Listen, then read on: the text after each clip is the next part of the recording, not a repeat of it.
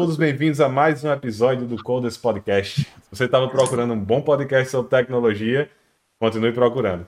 Nosso objetivo aqui é falar com pessoas de TI, conhecer um pouco da, da vida profissional e da vida pessoal das pessoas que fazem esse mercado lindo e maravilhoso que a gente trabalha e convive diariamente. Eu sou o Ramon Souza, estou aqui, sou um dos hosts do podcast. Enquanto a gente vai bater um papo aqui, como sempre, tomar uma cervejinha. Essa daqui é aquela que eu, há uns dois episódios atrás eu disse que eu não sabia o nome e continuo sem saber dizer o nome dessa porra dessa cerveja. Então ela vai ficar menos tenta aí, né, cara? A gente tá aqui pra ah, eu não sei, fazer mas... o povo rir. Ah, é cerveja tá preta? É cerveja preta? É, é caracu, né? Então é, então é caracu. É, se caracu é cerveja é preta é caracu. Ok. É, bom, deixar de enrolação, para bater um papo com a gente hoje, a gente chamou a Alessia Guimarães. Seja bem-vinda, Alessia. Boa noite. Obrigada, obrigada. Boa noite para vocês também. Agradeço demais o convite. Eu já falei aqui que eu não sei nem porque eu tô aqui, mas eu vim. Chamaram. Vai dar certo. Mandaram o link errado, né? será? será? E para fechar nossa bancada, como sempre, está aqui com a gente também o Lamunier. Seja bem-vindo, Lamunier. Boa noite. Boa noite, pessoal. Grande prazer estar aqui mais uma vez. Mais um programa. Ainda não fomos cancelados. Continue tentando, Lumena. Estamos é, aí. Caralho, Big é... Brother não, velho. É o quê? Tá, só tem amigo intelectual que ninguém, ninguém comenta Big Brother, não, bicho. Tem que, tem que entrar. A gente, Big Brother é um negócio que você pega por, por osmose. Você passa é. nos cantos e tal, Eu não tenho paciência. Eu acompanho pelo Twitter porque eu não tenho paciência de estar assistindo, nem, nem saúde mental, mas não, se eu for dizer que eu não, que eu não acompanho, é, é mentira. Mas enfim, é, estamos aí, muito prazer em receber essa galera desenrolada que é a Alessia. É uma, uma assim, pessoa fantástica com energia, ó, energia lá em cima, tenho certeza que vai trazer um, um papo massa aqui pra gente. É, e sim. Não sei, é, tem algum, mais alguma coisa para falar? Não teve esporte esse final de semana, nada de diferente aconteceu. É, claro que teve, eu gostaria de mandar um grande não, salve. Eu gostaria de mandar um grande salve para você, torcedor do Chiefs, né? Giselo, manda um abraço para você, viu, Lamanir? Tá, é, manda um abraço para algum torcedor do Buccaneers, se é que existe. É. Vocês estão falando então, de futebol americano nem futebol daqui do Brasil é, é good vibes, quanto mais futebol americano. É, e é melhor parar de falar de, de semana que Giselo conseguiu mais um anel, isso quer dizer que assim, o próprio Satanás venceu, ele está reinando agora na Terra. Porque, é, e além do mais, aquela Carol lá escapou do, do paredão. Então, só final de semana é bad vibes. Mas vamos aqui para um papo massa, que esse programa vai ser legal. Vamos manter a energia lá em cima aqui e vai daí, Ramon. Boa. E para fechar aqui nossa, nossa bancada, seja bem-vindo, Aquiles. Boa noite. E aí, Coders! Bora embora. Começar aí mais um episódio bacana do Coders Podcast. É, se você tá como eu, que se sente completamente alheio com relação a Big Brother, com relação a futebol americano, futebol brasileiro e outros esportes, então seja muito bem-vindo. Você é uma boa pessoa. Pessoas que gostam de esportes, eu já tô falando isso para o nosso querido hater que vai aparecer em breve, você, hater que não gosta de, que gosta de esportes, vá arranjar o que fazer, vá, vá lavar uma louça, vá, vá, vá fazer um trabalho da escola, esqueça o futebol. E queria mandar um abraço aí para quem assiste a gente no YouTube clica no like, porque ajuda a gente, tá? Mete o dedo no like aí, se você estiver acompanhando a gente, porque o like ajuda a gente a, a ser divulgado para mais pessoas. É, é, uma, é uma coisa que a gente. Que para ganhar, como é o nome? Relevância no YouTube. Então, clica no like ou clica no dislike se você for o nosso querido hater, que estamos à procura e vamos encontrar você. É, e tá tudo. Obrigado, Alessia, por ter comparecido, por ter aceito esse convite da gente. E eu tenho certeza que vai ser um papo muito massa. Seja muito bem-vinda. Vamos embora. Imagina. Eu Boa. que agradeço. Espero que seja mesmo, para não decepcionar vocês aí. ah, Maria. Nada. Vai ser. E André já tá aí, ó. André da Fiabilité também. André, tá sempre coleguinha. aqui junto, colado. Um salve Sai. aí pra galera do chat. É, André, já, já conta já vai contando aquelas histórias constrangedoras, qualquer coisa aí. Vocês, a vocês aí da audiência que tiver por aí, que souber alguma história aí, já joga no chat a historinha que a Esse gente é o vai objetivo falar. aqui, né? Quanto mais constrangedor, melhor. Pode mandar Eu a tô sua achando que história você aí. me chamar aqui pra passar vergonha. Não, pelo contrário, aqui a gente só vem pra enaltecer É. os convidados. né? No Normalmente máximo, quem passa vergonha a é a gente, gente. passa vergonha. Sei. Entendi. Boa. Antes da gente começar nosso bate-papo, né? Como sempre, dá aqueles, aqueles lembretes. Então, se você está chegando aqui na Twitch pela primeira vez, ainda não segue o nosso canal, clica aqui no seguir. A mesma coisa para o YouTube também. Tá? Está assistindo aí o vídeo no YouTube, gostou ou não gostou, então segue também. Se tiver gostado, arromba o dedo no like. Se tiver achado ruim também, vai pro dislike. Estamos à procura aí do nosso primeiro hater, como disse Aquiles. É, se você, por um acaso, é Amazon Prime. É, a Twitch ela tem uma parceria com a Amazon Prime, que é o Prime Gaming. Então você pode vincular o seu Amazon Prime com sua conta da Twitch e você pode se inscrever em um canal da Twitch por mês de graça, utilizando o seu Amazon Prime. Então, se você por acaso está chegando agora, não conhece isso ainda, você tem o Amazon Prime e ainda não utilizou em nenhum canal, então se você puder, vincula lá o Amazon Prime com a Twitch, se inscreve lá no nosso canal, isso ajuda bastante a gente para que a gente esteja aqui toda terça e a partir de agora também outros dias na semana com outros quadros. É, isso vai ajudar bastante a gente e, cara, é, não custa nada, né? Para quem já tem o, o, o Amazon Prime. É, se você achou interessante, gostou do, do, do episódio e tal, e quer participar, tem aqui do lado, do nosso lado direito, acho que quer ver aqui eles apontar pro lado errado? Eu peguei que é o, é o lado do violão. É, tá aqui de pertinho isso aí, Tudo isso aí. certo, tudo certo. Mas é muito Pronto. ruim ainda. Eu, eu não tenho muita mobilidade porque eu sou gordo. Então é difícil fazer isso. Mas eu tô chegando aí. Tô, este projeto Fit tá chegando. 2025, estamos aí. É, lembrando que esse, esse QR Code aí não é pra você fazer a doação, não, pessoal. Não, não, vai pessoal. aparecer o Gustavo Lima pedindo dinheiro pra você, cantando aqueles, aquelas músicas de sofrência, não, tá? É pra você participar com a gente aqui é, de um dos papos. Seja um dos convidados aqui. A gente já teve é, três pessoas que vieram do QR Code. Então, se você tem interesse, achou legal e quer vir aqui bater um papo com a gente, escaneia aí o QR Code e vai abrir um formulário bem rápido. Você bota lá alguns dados e a gente vai entrar em contato com você. É, vamos organizar nossa agenda aí e entrar em contato. É, a última coisa que vocês já estão vendo, pessoal da, da Twitch aqui, se conhece Alerta, quer colocar alguma história bacana aí no- nos comentários, manda no Por chat favor. aí. Participem da live, tá? É, se a gente estiver falando alguma coisa, você tiver algo a acrescentar, também manda, que a gente pode ler aqui ao vivo. Se tiver alguma dúvida em relação ao que a gente estiver falando também, pode mandar que a gente vai ler aqui a sua dúvida ao vivo. Se você estiver vendo no YouTube, também deixa um comentário aí, isso é interessante pra gente e é interessante pra relevância do vídeo, como a Aquiles falou. Então comentem se você gostou, se você não gostou, se tem algo que você quer acrescentar a respeito de algum tópico que a gente falou aqui, alguma opinião sobre algo que você passou que ou nossa convidada ou um dos três imbecis aqui falou a respeito. Então, deixa lá o comentário, isso ajuda a gente e vai, vai deixar o Codas cada vez melhor. E agora, sem mais enrolações, né? Tem mais algum lembrete aí que eu esqueci, Lamor? Aquiles? Acho Não. que não, né? Pronto, é isso. Vamos deixar de enrolação e vamos começar com o nosso primeiro e único quadro, né? Que hoje é o Alessia por Alessia. Então, Alessia, o palco é seu. Menino. E é esse nome, é. É, é personalizado o nosso quadro. Ninguém nunca fez esse quadro. A gente É, plagiou aí da Marília Gabriela, mas tudo bem. Tá? Obrigada. É, eu tô na esperança que ninguém me conheça aqui, viu? Tô achando só o André, só apareceu o André mesmo. Tenho fé em Deus, ninguém vai trazer é, nenhuma não sei. Tá, acho, que, acho que tá meio errado aqui, hein, sua esperança. E... Por enquanto, ah, eu queria por só enquanto, fazer uma vamos pergunta seguindo. antes de começar a falar besteira aqui. Eu queria fazer uma pergunta à Alan Munier. Essa vinheta é tua, Alan Munier? Isso é obra tua? É A, a vinheta aqui. É da tá- nossa, nossa equipe É, de produção. Hum, Nossa Musical. equipe. Nossa equipe de produção. chique. Achei chique. Então, parabéns, viu? Obrigado. Ó, eu gostaria Eu de deixar. Antes, antes de você começar, que você tava com medo e tal, de alguém chegar. Eu gostaria de dar um salve aqui. Martinha, que acabou de chegar aí, mandou um salve, né? Martinha. Alessia, a musa de solidade.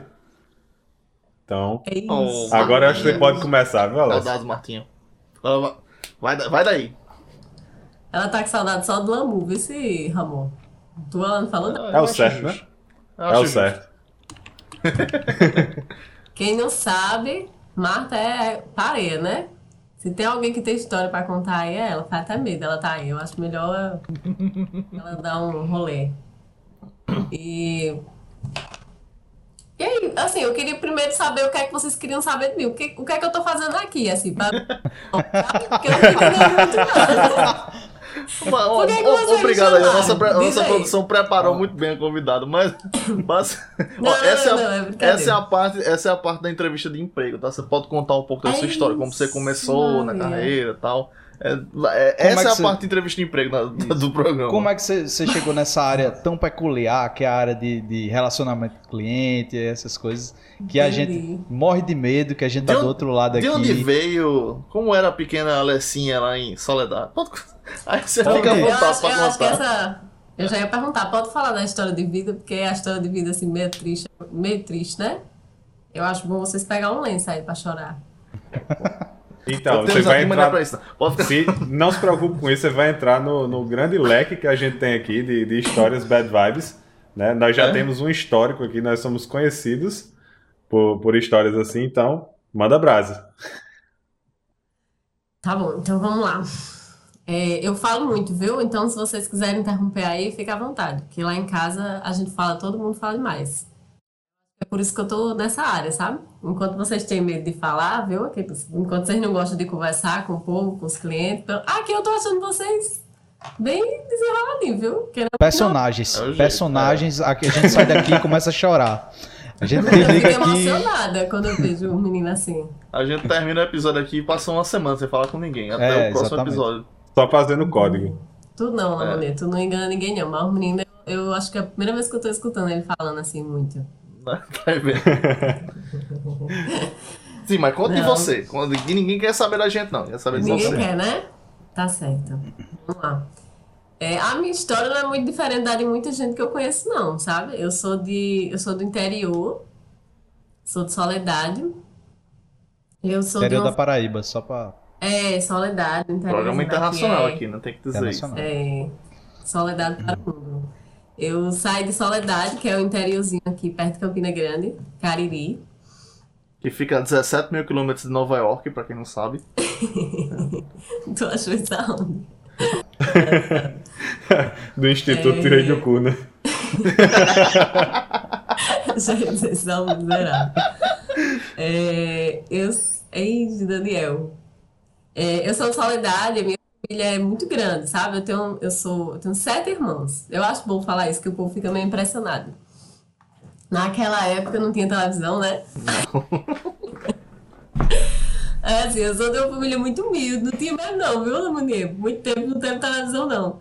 E aí, assim, é, meus pais tiveram oito filhos, eu tenho, acho que. Eu perdi as contas, juro por Deus, eu tenho muitos sobrinhos, acho que são 19, 18, ou é 19? Não sei. É desgraça. É, eu tenho um bocado de sobrinho e já sou tia-avó. Tá vindo o terceiro filho da minha sobrinha, que eu não sei nem como é que a gente diz. Então, assim, eu Meu Deus do céu. muito grande.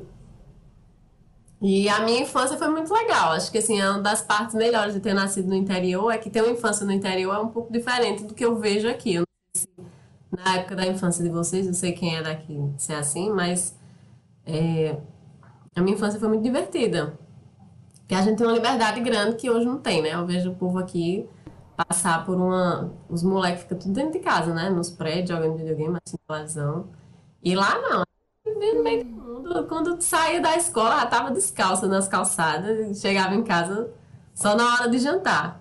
Aí, assim, foi muito legal, foi muito legal, mas o meu pai era muito muito ciumento, então ele ia buscar, tem umas histórias engraçadas disso, assim, ele ia buscar em todo canto. Ele dizia assim, nove horas em casa, viu? Se desse nove e um e eu não chegasse, ele aparecia igual o mestre do mago, isso aí, aqueles. É, então era, dava medo e buscava, botava pra casa pelos cabelos, sabe? Era pesado.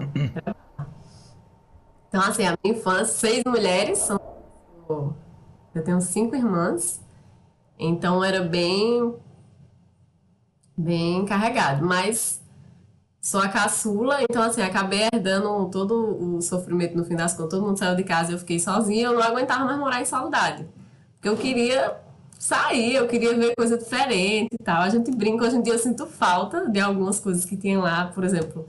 Era divertido ir para as festas, forró, só tem show de forró, né, no interior. Então, naquela época eu que não queria ir, eu ia porque era a única coisa que tinha de lazer, então a gente vai. E aí eu achava um saco, assim. Eu era meio, meio abusadinha pra música, pra essas coisas.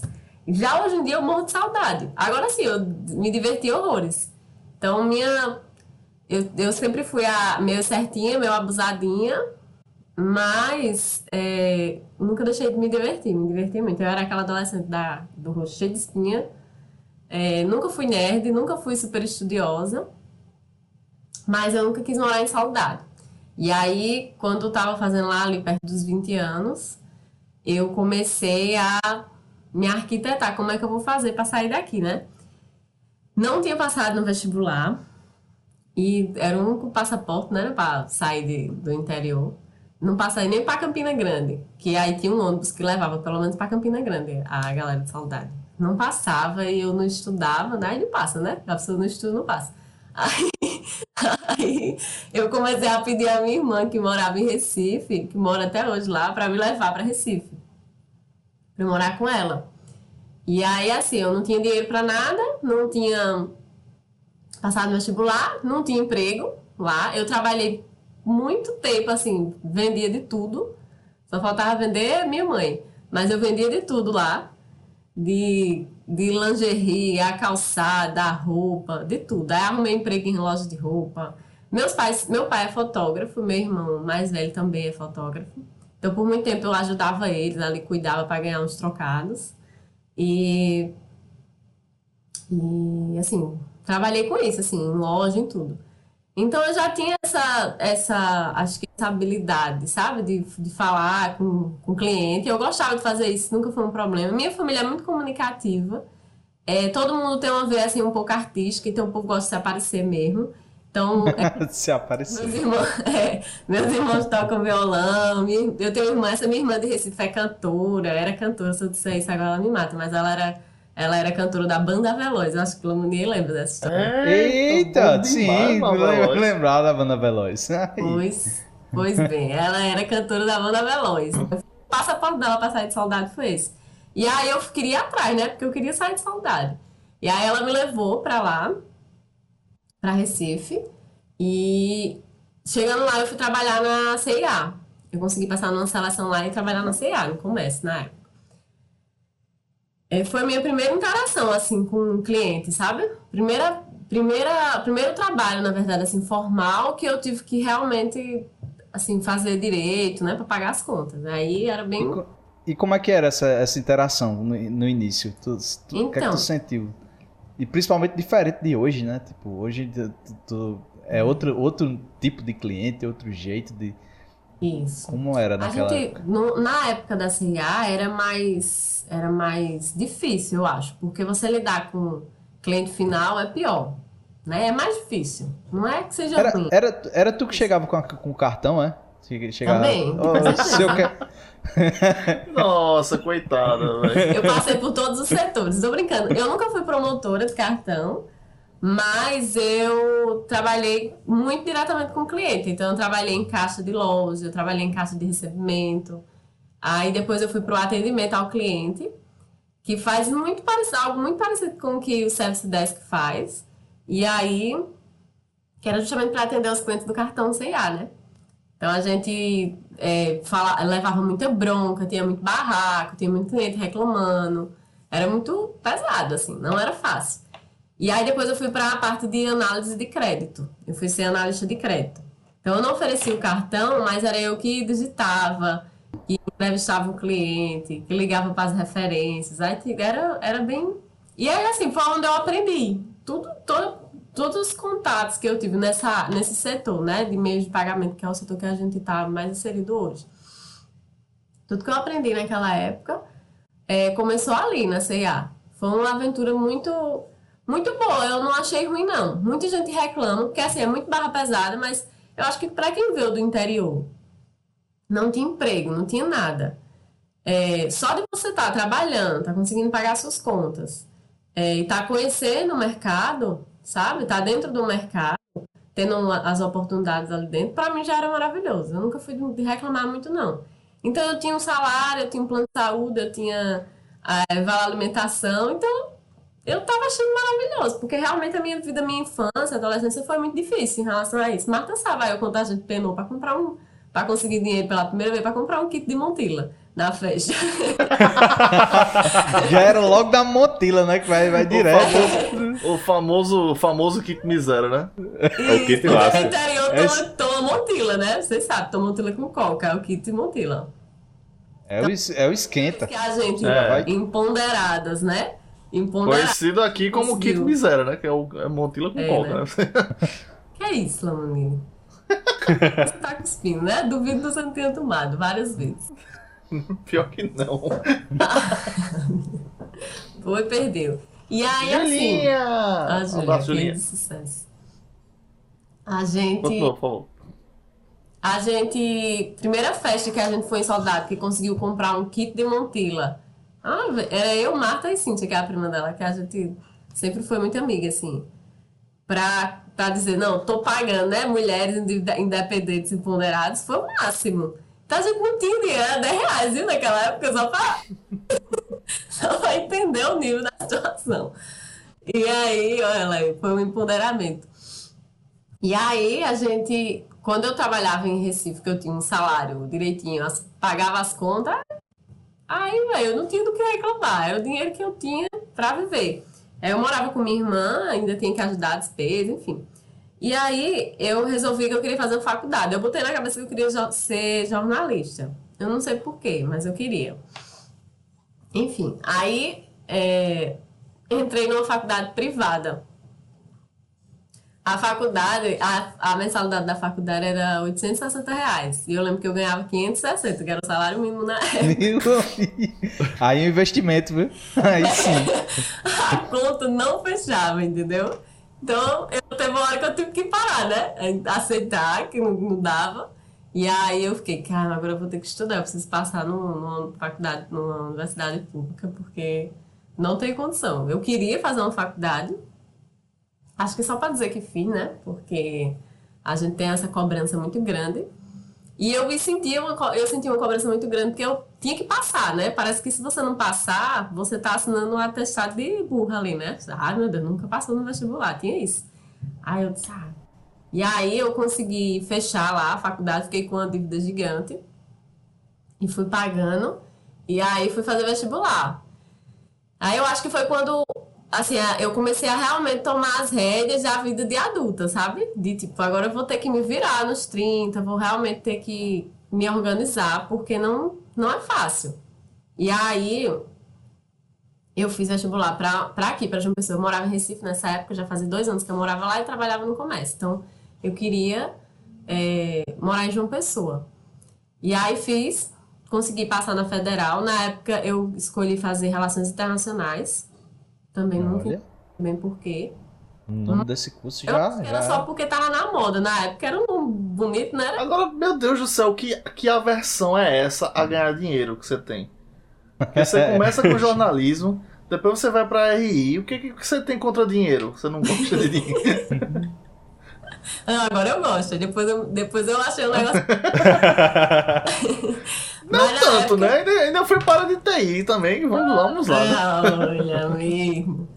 E aí, eu ainda não tô ganhando, porque eu ainda não tô assim. Eu não, nunca acho que vai ser difícil chegar no nível de vocês, viu? Pra ganhar o dinheiro de vocês. Mas tá oh, melhor. Meu Deus, coitada. Coitada. É, eu conto, vocês contam. Eu conto.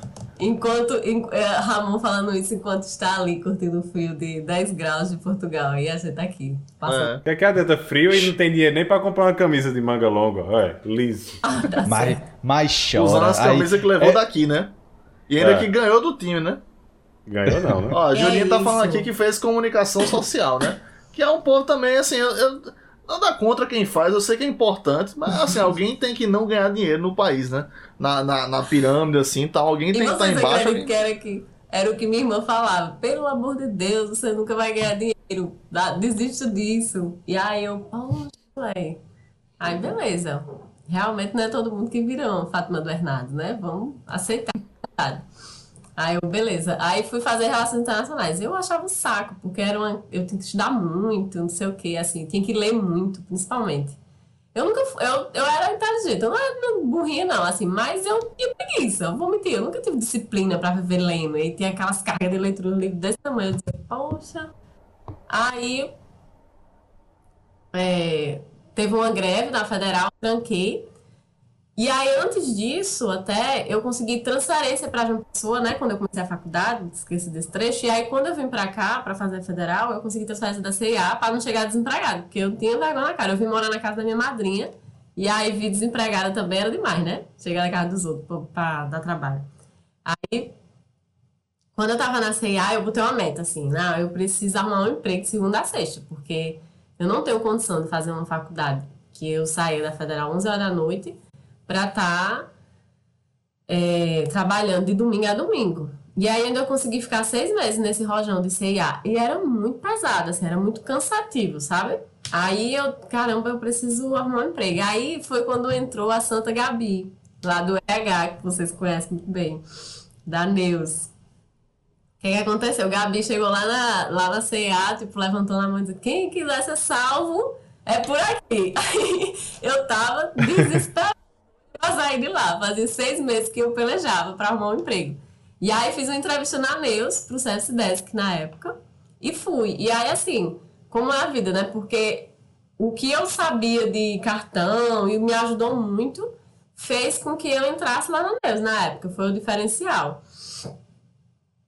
E mesmo, o que Marta tá dizendo aqui. Tá, vendo e aqueles dizendo que futebol é bad vibes aqui. A Marta tá. Pessoal que não tá vendo os comentários, a Marta tá falando aqui que que a Alessia era a mais desenrolada da turma, era a melhor da turma e a melhor em educação física, principalmente no futebol. Olha Tá só. vendo? Futebol não é bad vibes, não, cara. Depois eu te pago, esse Marta. Aqui que Não, mas eu adorava, eu adorava brincadeira de menina, assim, futebol, essas coisas, andar de bicicleta com as mãos soltas. Eu, eu, eu tenho um irmão que é quase. Então a gente era muito menino, brincadeira de rua, de moleque mesmo. Só vivia descalço na calçada. Aí é, consegui entrar na Neus. E aí foi muito legal essa época de Neus, porque ah, já era, imagina, se eu não reclamava trabalhando na CIA, que era de domingo a domingo, agora avaliam na Neus, que a gente tinha duas horas de almoço, trabalhava de segunda a sexta. Pra mim isso era o céu, né? Então foi uma fase muito legal, eu curti muito. E aí já era outra coisa, assim, outra outra vibe mesmo lá, a galera era diferente, tinha esses meninos aí meio nerd na época, Ramon já É. caiu conhecido lá, não foi Ramon?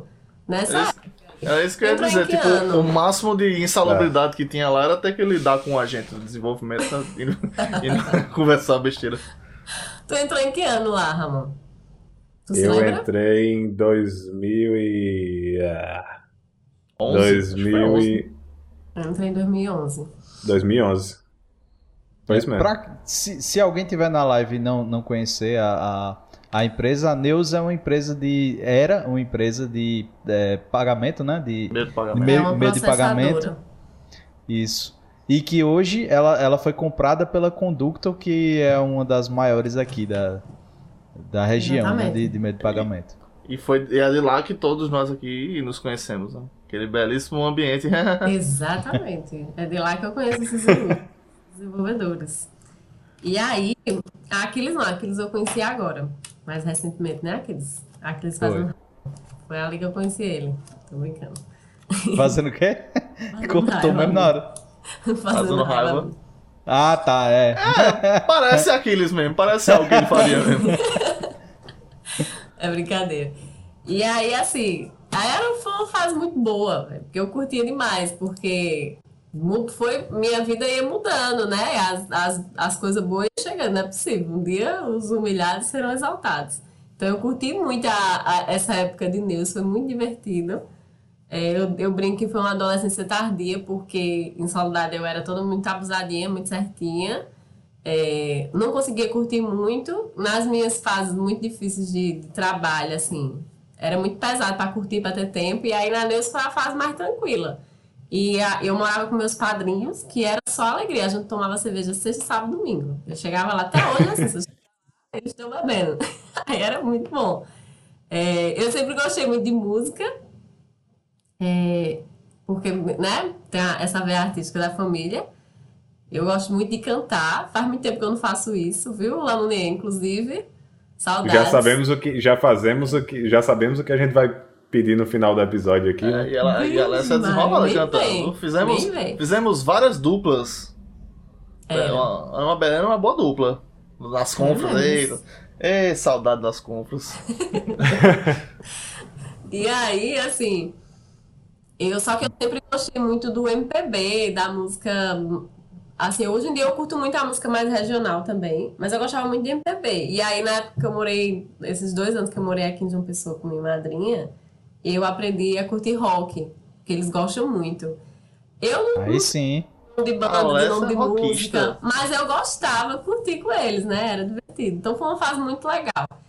E aí, assim, eu gosto de. Eu até queria aproveitar essa oportunidade para falar um pouquinho dessa, dessa temporada de Neus, que foi muito massa para mim, assim. Eu aprendi muito, muito mesmo. Foi uma escola. Muita coisa Mas... eu hoje, assim. Fala, Kings. Eita, deu uma corta. É, no, na Neus, o, o, que é que tu fazia exatamente? Qual era. Tu chegou lá também para. Tem várias coisas, né, na verdade, né? Um é, é legal falar, falar desse é. espaço, sabe? Porque. É, eu vou até. É, justamente era isso que eu ia falar. É, na Neus, eu entrei para fazer service desk. Era atendimento, é, aquele tipo suporte, primeiro nível ali, aos, às administradoras de cartão, né?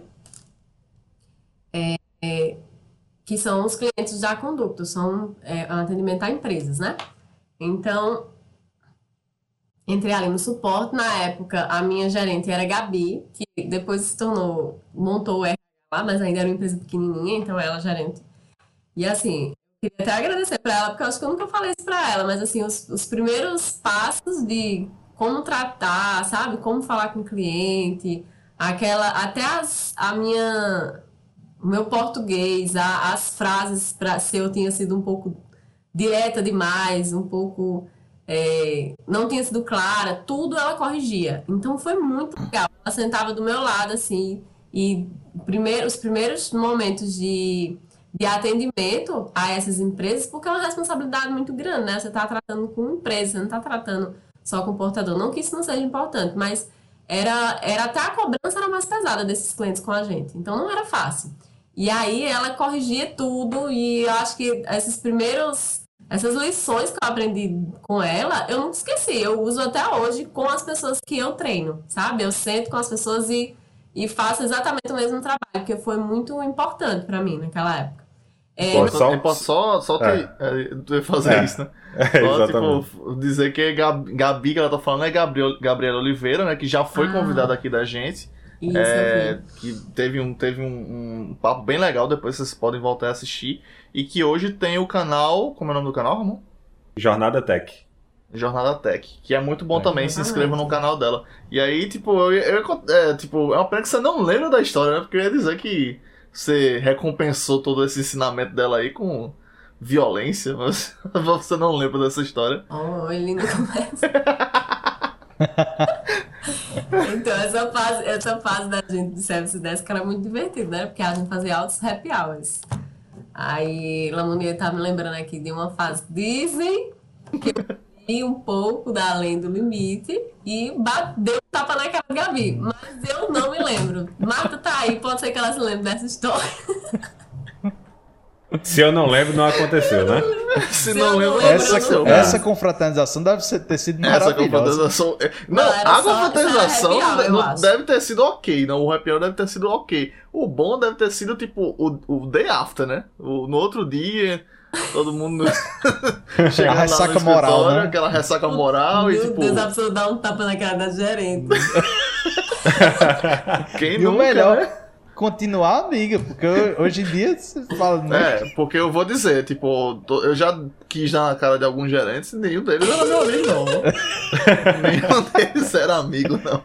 É tipo aquele negócio, né? vamos, vamos aqui fazer aqui meia hora de porrada sem perder é, a amizade. Sem perder a amizade. Meia hora de soco na cara aqui sem perder a amizade. Eu, eu, esse é o melhor tipo.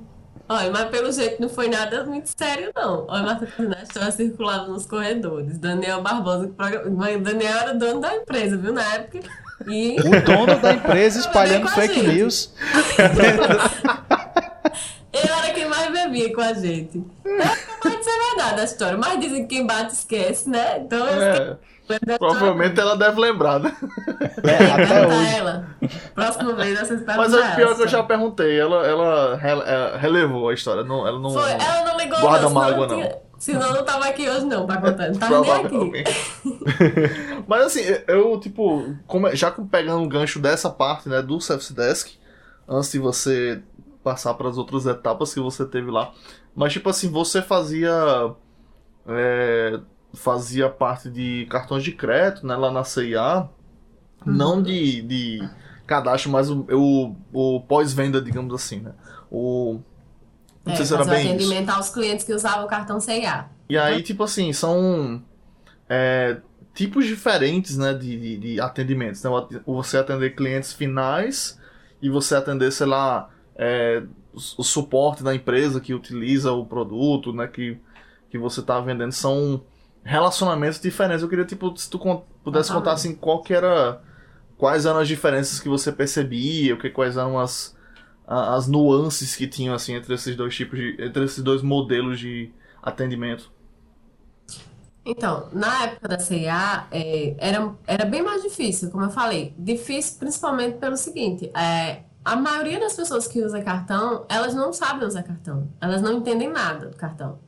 Então, o pessoal ia lá para tirar dúvida muito simples, que pra gente que já fazia aquilo, que já acompanhava, era, era muito muito beijo de tipo, ah, cal- é, questionar juros que tinha sido cobrado na fatura, questionar por que a fatura não chegou em casa. É, esse tipo de situação assim. E muitas Anuidade, né? tudo, taxa, principalmente porque que esse seguro veio, que a galera em- em colocar esse seguro lá escondido do- dos clientes. A- O povo era meio fuleiro, porque tinha que bater. Isso é uma Bomba, bomba, aí. É, pra vocês terem noção, é, a- a- uma das metas era bater é, venda parcelada com juros. Então, as pessoas que trabalhavam tinham que vender. Que eu não vou pensar voltar pra CA, se Deus quiser. Mas tinha que. O pessoal do caixa tinha que oferecer, né? Convencer os clientes a usar, a fazer venda parcelada com juros. Então, quando chegavam esses juros, né? Que a galera via na fatura ali, que a, a- a compra não terminava nunca de pagar, aí era barraco. O pessoal ia lá, querer cancelar e dizer que vendeu aquilo ali indevidamente. Então, tinha esse tipo de problema. Do mesmo jeito de, de serviços financeiros, né? De vender seguro, de vender eh, esse tipo de tarifa aí, sei lá, de anuidade de cartão, segunda via de cartão. Então tinha esse tipo de situação. E aí era, era o básico, era a ponta, mas aí isso me, ajudava, me ajudou muito a aprender como é que funcionava o cartão, realmente, né? Porque eu mesmo nunca tinha tido um cartão, eu aprendi ali o que era. Quando eu fui trabalhar na CE, eu, recebi um cartão de crédito, que era onde eu recebi salário também. E aí, isso uma coisa foi levando a outra. Então, dentro da CIA, tinha esse tipo de, de situação assim pesada, que os clientes chegavam e o povo chega com muita razão e é muito mal educado, a maioria das pessoas. É, loja de departamento, né? Então vocês sabem que não é não é fácil. É muita gente, é muito tumulto. Quando eu fui para o Service Desk da Neus, o que me ajudou muito foi a. Eu sempre consegui conduzir essas situações de trabalhar com pessoas. Então, eu acho que você, primeiro, você tem que gostar de gente, para você conseguir trabalhar atendendo gente, né? Eu gostava muito disso. E eu conseguia conduzir as situações e controlar os clientes e resolver o problema. E eu acho que tem muito disso, ser, gentil com, a- com o cliente. Ó, senta aqui que eu vou explicar, ter paciência, não surtar porque o cliente tá ali é, lhe engolindo, porque você não tem, culpa daquilo, então respirava fundo e ia. E já nas empresas, é, não são pessoas assim, a maioria das pessoas, as pessoas que falam com você, quando eu era do Service Desk, eram pessoas que eles sabiam o que eles estavam fazendo, eles estão ali gerenciando operações de cartão, é totalmente diferente.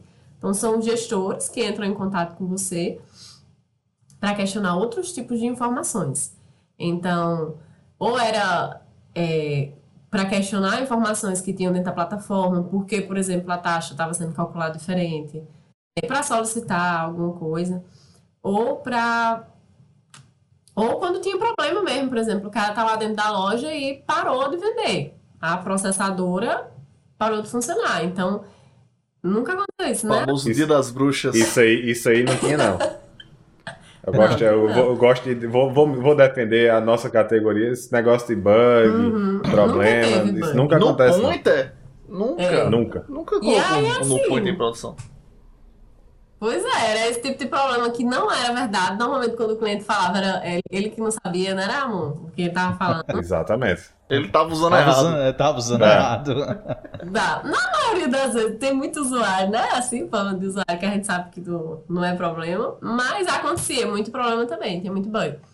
E aí era outro tipo de. Que isso?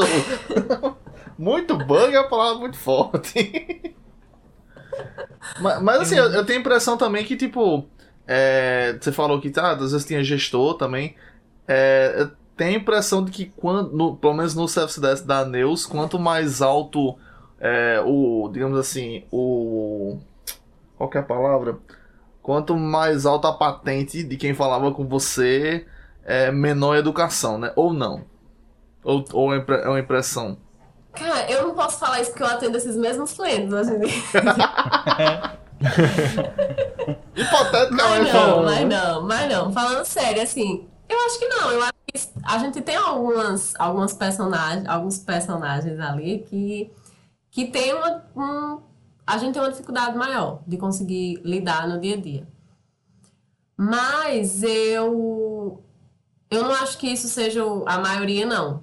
Pelo contrário. E nem tem a ver com o cargo. Pelo contrário, já teve gente que não era, assim, dentro da empresa, não era o diretor da empresa e tratava a gente pior do que. Tem gente que não dá nem bom dia. Até hoje, assim, que fala com você, já manda no WhatsApp, porque hoje em dia a gente fala muito no WhatsApp, né? Já manda assim. Tô com um problema assim, assim, assim. 10 horas da noite. E você não. Opa! Aí você tem que ir ali. E eu acho que é aí que você contorna, né? Quem lida com isso todos os dias não pode surtar por causa disso. Então eu, eu sempre fui muito tranquila. Se eu for me estressar hoje com o problema desse cliente, ah, amanhã vai ter do B, depois vai ter do C. Ramon sabe como é isso. A gente lidava com, esse, com esses tipos de situações todos os dias. Então a gente que estava ali na linha de frente com os clientes, a gente tinha que ter esse jogo de cintura realmente e entender que não, não pode se estressar por causa disso, não. E normalmente, eu gosto até de falar isso, assim, defendendo um pouco o cliente, normalmente quando ele surtava, ele tinha razão. Então, muitas situações que o cliente perdia a paciência é porque ele, aquilo ali realmente afetava ele. Então, isso é um, um ponto muito importante de quem lida com o cliente, quem faz relacionamento, como eu faço até hoje, é você se colocar no lugar do cara, porque muitas vezes, como eu tô falando, é, quando na da processadora, por exemplo, o cara tá dentro da loja, as operações de cartão, a maioria são dentro das, das pró do próprio varejo ali, né? É, de private. E aí o cara tá dentro da loja tentando vender e a, o caixa dele tá fazendo fila ali. E a fila tá dando volta na loja porque simplesmente parou de transacionar. Não é muito fácil lidar com uma situação dessa. Então ele ligava pra gente pra reclamar situações assim. Aí você não pode responder o cara, estou verificando. Puta que pariu. Aí o cara perdia a paciência. Então, assim, é natural, certo? Então, eu acho que tem situações. Raramente existem clientes mesmo que, que perdem a paciência sem ter razão. E eu acho que isso é uma das coisas principais de quem lida com o cliente. Você tem que entender o que ele está passando para poder você conseguir contornar aquela situação, mostrar para o cliente que você realmente quer resolver, você não está fazendo ele de besta ali, fazendo ele seguir processo só para esperar. Não, eu gosto, eu tenho e eu realmente tenho satisfação de fazer isso. tem que ter muito yoga para relaxar, não tô dizendo.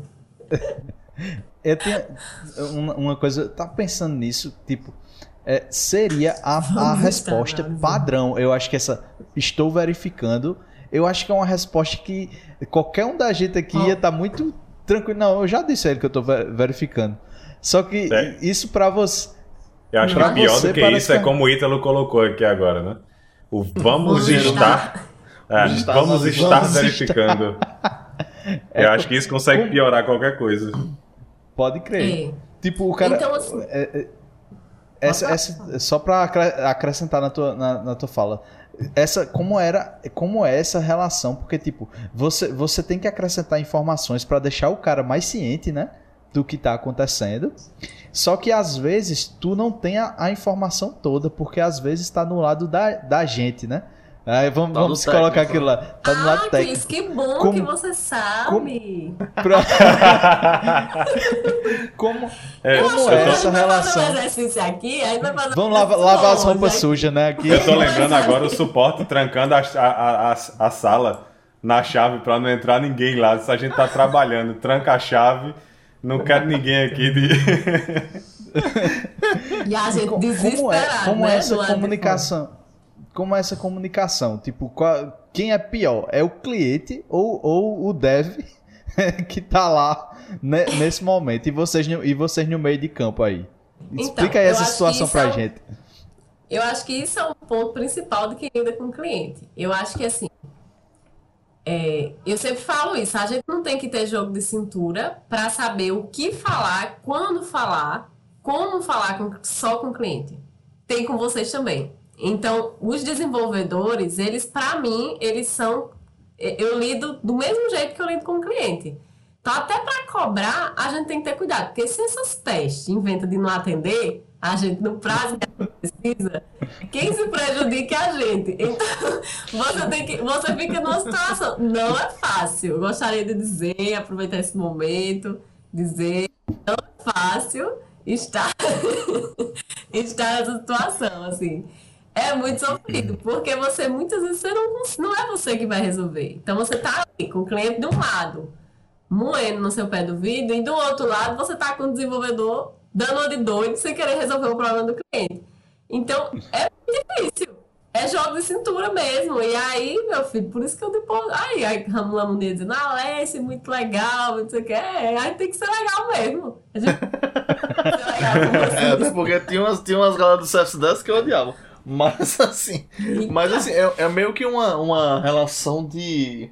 É, tem aqueles dog whisper, né? Aqueles caras que ficam encantador de cachorro, né? Que acaba ficar conversando no ouvido do cachorro, o cachorro aprende a fazer os negócios.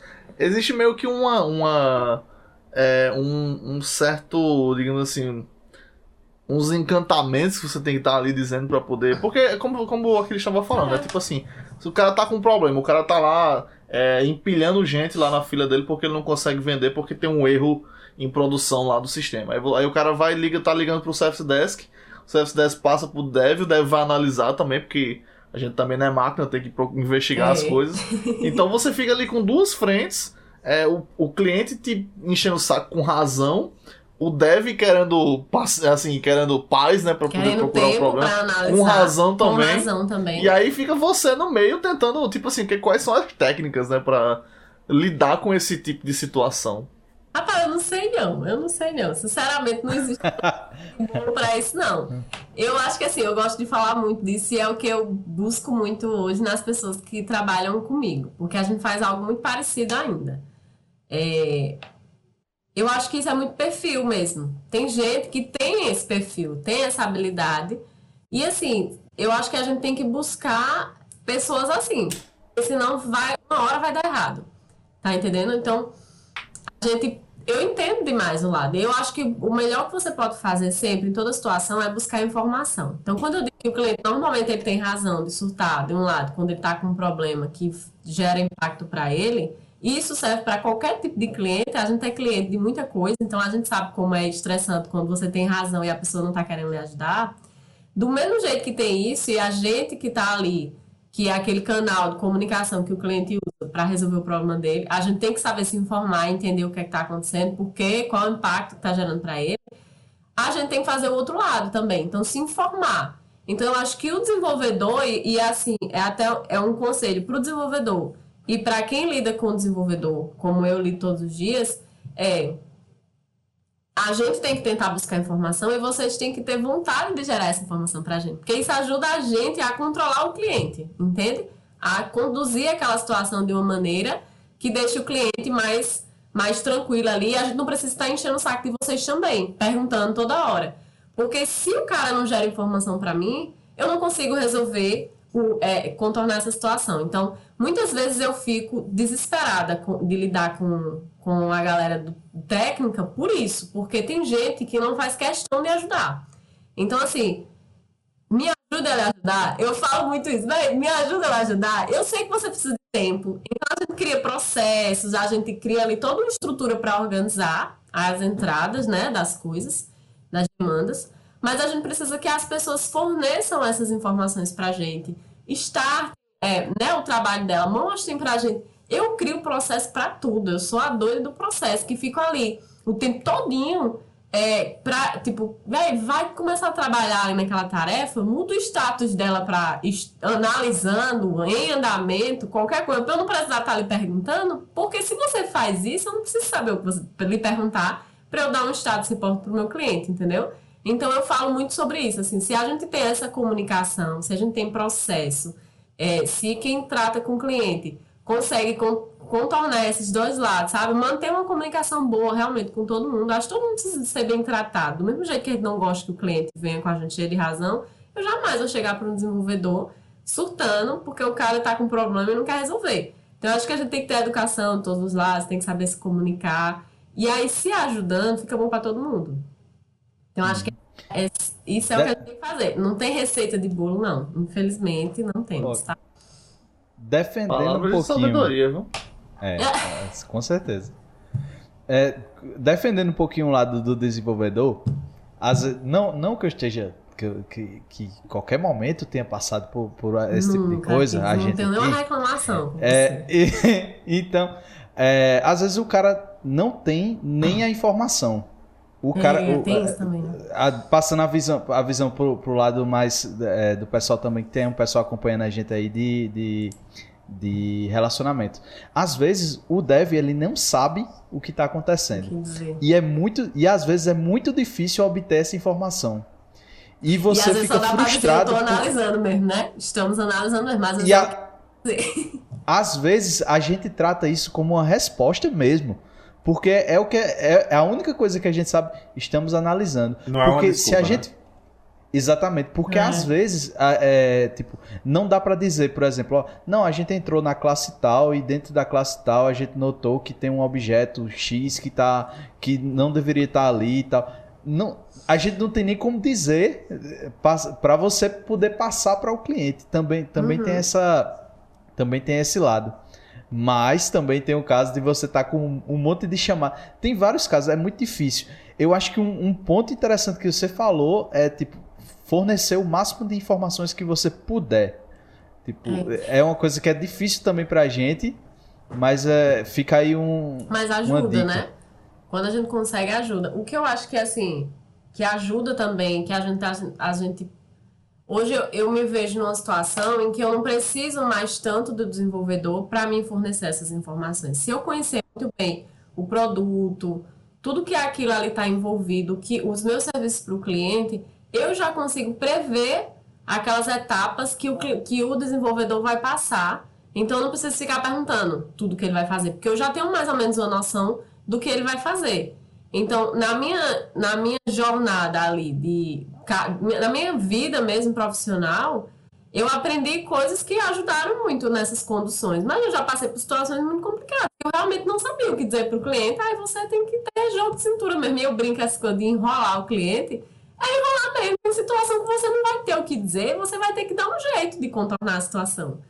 E aí, meu filho, é por isso que eu digo, não, é, é, é perfil. Tem gente que você pode espremer, assim, que não vai sair. Isso. E tem gente que vai ter esse jogo de cintura muito fácil. Algumas coisas você aprende, você aprende algumas técnicas, e outras não. Outras coisas é muito de perfil mesmo. Então, quando você tem essa habilidade, você já consegue lidar com isso bem sem se perder, né? Assim, conduzir uma reunião. Quantas vezes eu já conduzi reunião que eu não sabia nem do que eu tava falando? Que eu, eu não sabia nem o que o povo tava falando. E aí eu fingia que sabia. E ele saiu aplaudido, né? Claro, tá, Nossa. então é isso, assim, eu acho que é, é fato. Tem coisas que você saber lidar com a situação é, é o mais importante, né? E muitas vezes vai ser muito parecido esse jogo, sabe? Mas eu acho que não é o melhor. Você não saber lidar, você conduzir uma situação porque você tem jogo de cintura é bom, mas é muito melhor quando você sabe o que você está falando. Porque você consegue argumentar, você consegue discutir. Se o desenvolvedor der uma solução que você não concorda, você consegue é, entrar ali numa discussão com ele, tentar achar um melhor. Se o cliente pedir uma coisa que você sabe que não dá para fazer, você já tem informação para questionar ali de cara. Então é muito mais fácil quando você sabe o que você está falando, né? E isso, infelizmente, só se aprende com o tempo. Não dá para você aprender tudo do dia para noite, né? E então acho que é isso, assim. É, a, já agradeci a Gabi aqui e queria também aproveitar para agradecer um pouquinho a algumas outras pessoas que eu trabalhei lá na Neus, porque é, teve uma pessoa que era, a nem chegaram a conhecer, que era a Nayara, que era coordenadora da época do CS Desk, e ela era uma assim. Tu conheceu ela? Meu amigo, a bicha era ignorante, mas ela era um, um trator. Então, assim, muita coisa ela, ela, ela me chamava, ela botou um apelido em mim de maga. Então, quando eu ia perguntar um negócio a ela que eu já tinha perguntado antes, ela dizia, Maga, você sabe? Eu já expliquei. Ela gritava e eu ficava na hora assim. Mas eu nunca fui uma pessoa muito sensível de me incomodar com isso. Eu dizia, beleza, vou, sou desenrolada, eu vou aprender isso aqui e tal. E, e vai. E outras pessoas que eu trabalhei lá na época do CSDS foi Jean, todo mundo deve conhecer Jean Piancó, que tá lá até hoje na, na Neus, que me treinou em muita coisa lá. E ele dizia que eu só fazia dormir nos treinamentos. E aí ele dizia, essa menina não vai dar certo não, Gabi, que ela só dorme. ela só cochila durante os treinamentos. E eu achava bom, porque eu nunca gostei dessa coisa de treinamento. É muito maçante, né? Eu gosto da prática. Aí na prática eu aprendo, eu desenrolo. E aí ele falava isso. Aí um dia desse gente tava, eu chamei ele pra, pra uma conversa de trabalho mesmo, e ele dizendo isso, que mas, rapaz, essa aí foi a única que deu certo. Era a que mais dormia nos treinamentos lá e deu certo. Então, acho que vai então, ver. Problema... O problema era o treinamento, então, né? tá, o treinamento funcionou para as outras. Desculpa aí, Jean. É só isso, tá lascado. E é... É, Gutenberg também era um, um dinossauro que ainda tá mais com ele demais. Isso aí. É, né? Desse jeito. E aí eu tive uma segunda temporada de Neus, porque até é legal falar isso, porque eu fui trabalhar em São Paulo durante um ano, em 2013, 2012 para 2013, num cliente. Então foi muito massa para mim, porque foi uma época que eu aprendi mais ainda o outro lado, sabe? Eu aprendi tudo que eu. Tudo não, mas muita coisa que eu precisava para entender as, os problemas do cliente, as, as demandas dele no dia a dia. Aí eu trabalhei um ano num cliente lá em São Paulo. E aí depois eu pedi arrego e voltei correndo para João Pessoa, porque eu não queria ficar lá. Eu fui embora sozinha para São Paulo, sem conhecer nada nem ninguém. E não queria perder a oportunidade. Recebi essa proposta e fui, mas assim, voltei rapidinho, porque dinheiro não é tudo na vida, a gente aprende isso com maturidade também. É, mas é, eu senti muita falta dos meus pais. Meus pais são idosos. Meu pai tem 83 anos, minha mãe tem 73 anos. Então são dois idosos, eu morri de deles lá. Eu tinha muito medo. Minha mãe chegou a passar mal enquanto eu tava lá e eu queria voltar correndo para aqui. É muito longe, né? E o meu trabalho era um estresse do caramba lá. É... Então voltei, aí voltei pra Neus de novo. Foi a segunda temporada de Neus. E aí fui, já fui num nível que era um pouquinho diferente, que era o relacionamento, que hoje é muito parecido com o que eu faço, que é essa experiência do cliente, né? Você está num, num, contato com o cliente num nível um pouco mais estratégico. Você não está ali só naquele suporte respondendo principalmente a problemas. Você está ali mais em soluções e pensando junto com o cliente no que você vai fazer, acompanhando a operação dele. Aí nessa temporada, nessa segunda temporada de Neus, foi em 2014, durante o ano de 2014, foi muito legal. Eu trabalhei com o Jean, a gente já trabalhava na mesma equipe. É, e eu fui gerenciada por, por Vitor. E assim, eu aprendi muito de gestão com ele. Porque ele era um moleque na época, ele tinha, sei lá, 23, 24 anos, 25, nem sei. Mas ele já era um moleque muito inteligente, tanto que ele está super bem até hoje. Eu aprendi muito com ele de gestão, ali de pessoas, do mesmo jeito. Era aquela pessoa que pegava na mão para ensinar tudo que você tem que fazer, como você vai falar com o cliente, é, já no outro, né, no outro tipo de demanda que a gente atendia, é, até os e-mails que eu ia passar. Então, muita coisa que eu aprendi com essas pessoas ajudaram muito ao que eu consigo fazer hoje no meu trabalho no dia a dia na Fiabilité. Acho que alguém ia perguntar alguma coisa. Era tu, Eu, eu tava pensando numa coisa quando a gente tava falando sobre essa, esse moído que tem em, no, tu no meio, assim, quem, quem é de relacionamento no meio do fogo, do fogo cruzado e sabendo lidar com isso. Até quem sabe lidar com isso pode ter alguns problemas, né? Tipo, de saúde mesmo e tal. Sim. Aí eu queria, aí eu queria saber, assim, tu, tua experiência com isso, se pessoas também próximas que você pudesse dizer como, como é que tanto se aconteceu e o que é que fizeram para lidar com, esses, com essas coisas. Teve alguém aqui no chat que já falou yoga tal. de estresse, tu tá dizendo assim no dia a dia, né? Para lidar com o cliente. É, se fica alguma sequela, se saúde você mental também, né? É, exatamente. Tem a, ver, tem a, ver, com isso também. Tem. Você toda, toda noite antes de dormir chora assim meia hora. chora no banho. chora no banho. É, sinceramente. só eu. Sinceramente, é, não é fácil. Eu já tive algumas pessoas que trabalharam comigo que têm perfil total para lidar com isso, assim, que consegue lidar com as situações, mas que não gosta. Sabe? Eu acho que você tem que gostar. Eu fiquei, eu brinquei ali na frase, vocês pediram para eu dizer uma frase, e eu falei que a, eu, eu realmente gosto de fazer isso, de lidar com o cliente, porque você precisa gostar. A gente tem um monte de clichê, né? Que os, os, o povo fala por aí. Você tem que ter brilho no olho, você tem que... Mas é verdade, se você não gostar de atender o cliente, não tem como você lidar no dia a dia, porque problema vai ter todo dia. É, situações como essa você vai ter todo dia para lidar. Nunca foi um problema para mim. Eu não vou dizer que eu tive que eu é, tive algum momento em que eu me, sabe, surtei ou que eu quis sair desse setor por causa dos clientes. Nunca foi um, um, um, problema para mim. Mas eu conheço pessoas que, que realmente passaram por situações de dizer, não, eu não aguento mais e eu desisto. Então, a gente, eu já presenciei situações assim. É, na época que eu trabalhei em São Paulo, foi o contrário. Eu, dentro da operação ali, que eu era cliente, era muito pior. Sabia? Eu teve uma época que era tão estressante que eu consegui, eu arrumei um monte de problema de coluna. Eu sentia dor muscular em todo canto. Eu travava andando na rua porque era tão estressante que eu somatizava, sabe? Então eu vivia sentindo dor, gastrite, essas coisas assim. Eu acho que era muito pior ser cliente, sabe? E eu tenho clientes que são super estressados e eu percebo que é isso. Eu acho que a vida deles é pior do que a de quem lida com eles. Sinceramente, eu acho que é pior para eles. Então, é, tem... E no fim das contas, eles estão lidando com o usuário final, né? Tipo, é, em tese, eu acho que é mais. É, é, uma.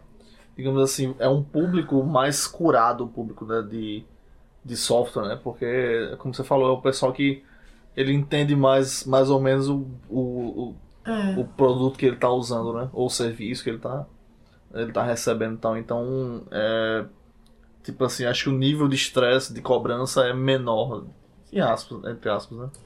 Talvez seja isso mesmo, Namani. Assim, a, a, o público que você atende, o nível de informação que as pessoas têm. Então, é, não é fácil você lidar com, com, o usuário final, é mais difícil. Na época de CA, pronto, na época de CA era bem mais estressante para mim trabalhar com o público ali do que depois que eu entrei para a área de tecnologia e lido com, com um cliente que já tem um nível de informação maior e com os desenvolvedores, né?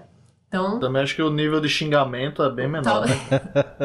é. Rapaz, olha, é, a gente, eu já vi, tá? Eu vou, eu vou falar de uma experiência aqui que eu já vi em uma empresa aí, que eu não vou dizer nome nenhum, mas te, é, da outra, a gente, a, gente, é, a gente já censurou nomes de empresas aí.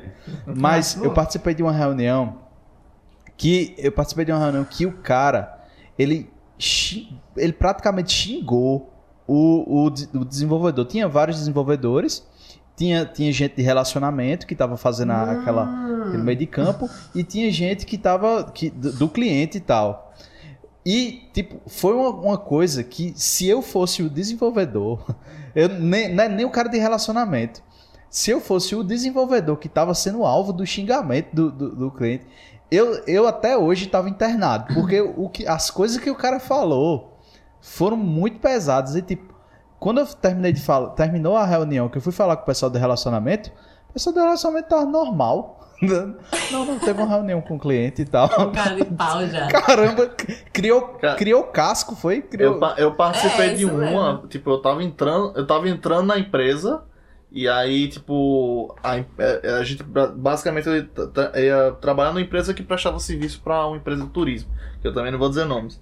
E aí a gente ia, tipo, é, eu ia entrar na empresa e já ia pra Recife pra fazer uma reunião com, já direto com o cliente, né? Eles iam me apresentar e iam discutir outras coisas. E aí chegou lá, tipo, começou meio que uma troca de acusações, é, porque, tipo, não tava entregando as coisas no prazo, e que o produto não, tinha qualidade, e não sei o que lá, e tipo assim, começou a ficar muito pessoal, muito pesado, sabe? O clima, assim, começou, o nível baixou mesmo, assim, e eu, tipo, já tava no nível, assim, olhando pras coisas e pensando, bicho, é só me dizer aí quem que eu tenho que catar na porrada aí que a gente, a gente quebra esses caras aqui, pô. Tipo, a- a- pega a gente aqui contra eles aqui, vamos lá, pô. Eu tô vestindo a camisa da equipe aqui. Mas aí, tipo, terminou, tava, tipo, totalmente, tipo, chocado. E aí terminou os caras, não, mas vamos ali tomar uma cerveja, não sei o quê. Vamos almoçar juntos aí, beleza. Me liga e tal. E os caras, não, é isso mesmo. Parece que tem, tem um pouco dessa. É, Dessa você cria casca. um pouquinho de casca. Sinceramente, eu acho que é isso. Assim, a gente apanha tanto, né? Que a gente se acostuma a apanhar. Mas é, eu já passei por uma situação muito é, desconfortável. E isso é mu- muito raro. Eu acho que, na grande maioria das vezes, ser mulher ajuda um pouquinho nisso.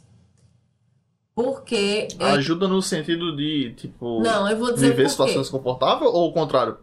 Não, de no- dos caras não ser. os- então, então, assim, os- a grande parte dos. grande maioria dos clientes que eu lido no dia a dia, é, gestores das operações, ainda são homens. Então, 90% é homem. Quem fala com a gente. É, não sei se é exatamente esse percentual, mas é bem mais homem do que mulher. E eles não são ignorantes com a gente como são com os homens. Eu já percebi muito isso. Principalmente na época de service desk.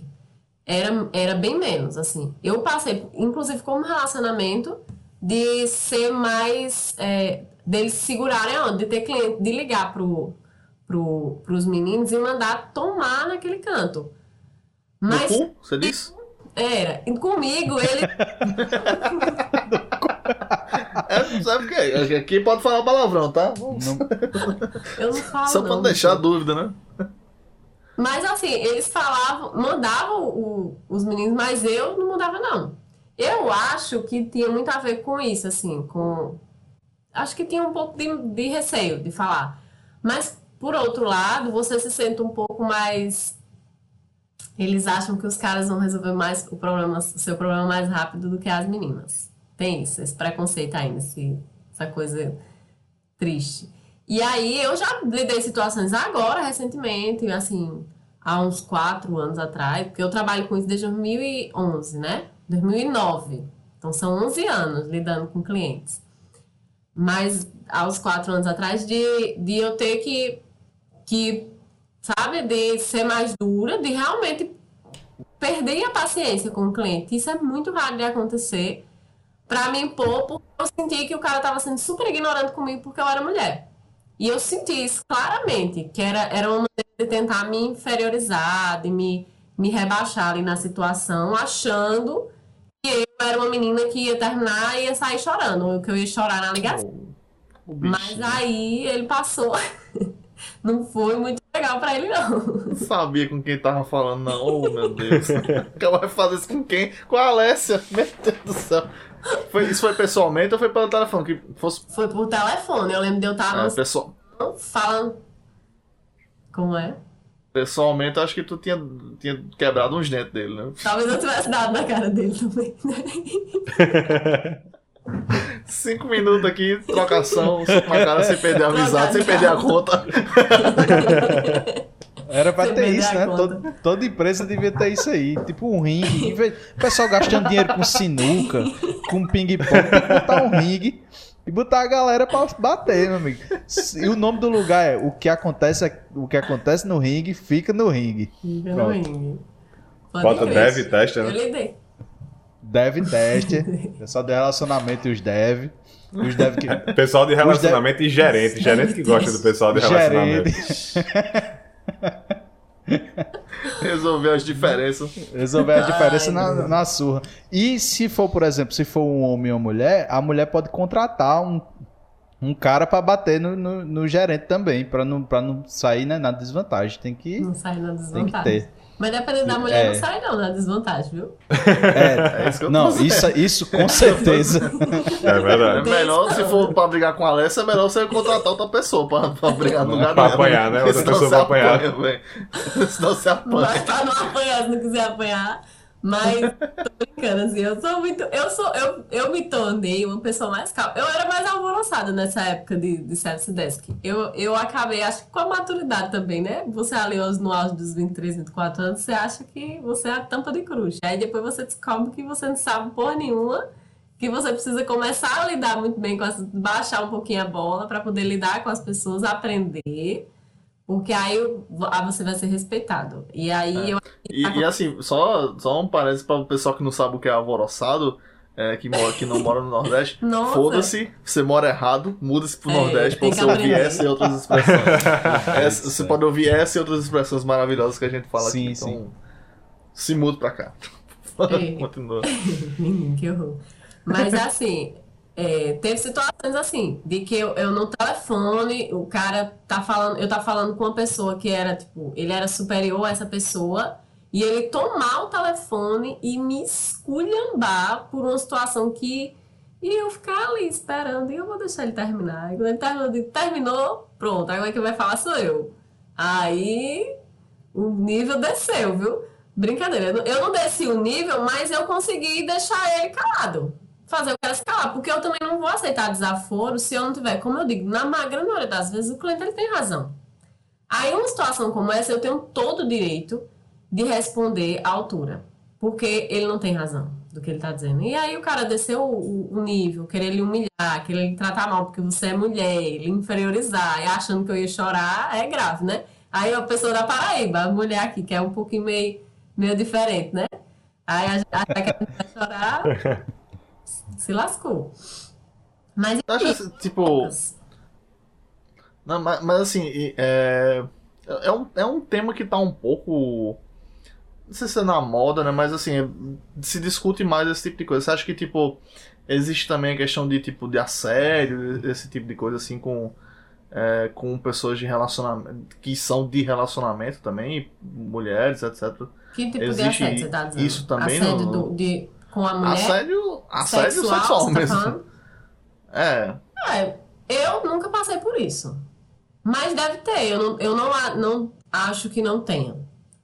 Porque macho escroto tem em todo canto, né? Convenhamos. Então, eu, não é porque eu não passei que eu vou dizer que as minhas coleguinhas não possam ter passado.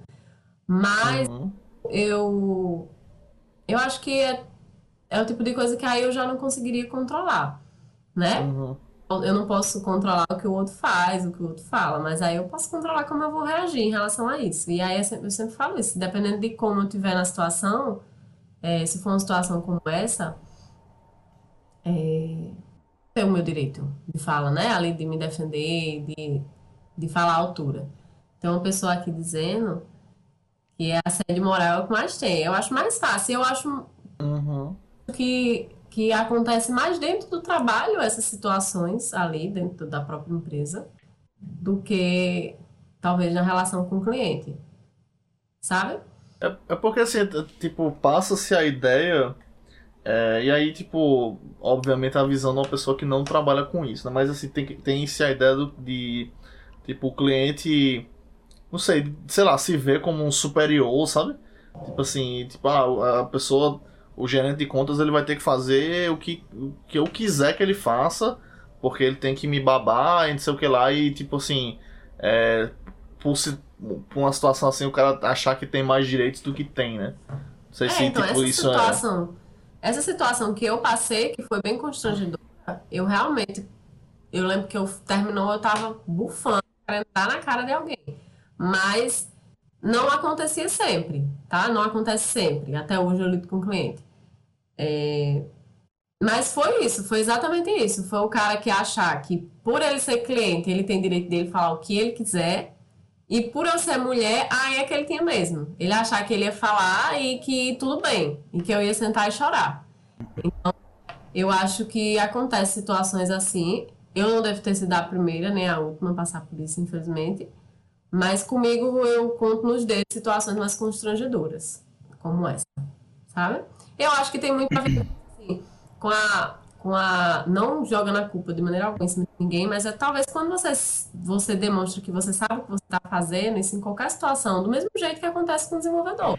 Eu acho que já aconteceu a situação do desenvolvedor querer deixar você constrangido, querer ter um pouquinho de de, de superioridade em cima do, do analista, da pessoa que está lidando com o cliente, por achar que ele está numa cadeira diferente. Que é ele que faz. O desenvolvedor tá desgraça também. É, que é, você sabe. A gente pode falar que com, com propriedade, né? Tô brincando. Nossa, não, mas é verdade, assim, eu acho, que, eu acho que acontece muito disso, assim. Isso eu vi muito, com muito mais frequência, sinceramente, de as, dos desenvolvedores se acharem superiores à galera que lida com o cliente, que lida ali. Mas assim, cada um, eu, eu respeito a posição de cada um, eu não aceito esse tipo de situação, do mesmo jeito que eu já bati de frente com o cliente. Aí, com o desenvolvedor, então, que dá na mesma empresa, como Paraíba, barro suspeito, né? Se não quiser levar. Falou, vai ouvir, né? Mas assim. É... Aí é isso. Pelo é amor de Deus, né, bicho? Se você é dev e você se acha melhor do que Service Desk, pelo amor de Deus, velho. Tem. Você é Mas é só acontece. Um... É só uma engrenagem assim. na grande máquina. Né? Não, é, é, é, sabe o que, que acontece? É, as pessoas têm que entender o lugar de cada um e respeitar a trajetória de cada um. Eu falo muito disso. Eu falo muito disso com as pessoas que trabalham comigo todos os dias, com os colaboradores que entram, que é não é o, o seu papel não é mais importante do que o de ninguém, a sua vida não é mais importante do que a de ninguém. A gente tá brincando aqui de falar da minha vida e eu tenho muito orgulho da minha vida, do que eu já fiz. E independente de, de quanto eu ganho, se eu ganho menos, se eu ganho mais, que eu, se eu ganho mais do carro que eu tenho, você não é inferior nem superior a ninguém. E isso pode parecer clichê, pode parecer, ah, eu tô falando isso pra. né? Mas não, é verdade, porque no dia a dia é isso. Então, assim, a colaboradores eu falo muito, por exemplo, falando um pouquinho de fiabilité. Eu lido com pessoas na fiabilité, eu trabalho com pessoas na fiabilité eu, eu não vou citar o nome de todos, mas assim, falando um pouquinho da galera mais antiga, por exemplo, Daniel Lima tá aqui, que apareceu aqui dando boa noite pra gente. Todo mundo conhece Daniel Lima. Vocês conhecem. Quem trabalha no setor que a gente trabalha, com os clientes que a gente trabalha, conhece Daniel Lima muito bem.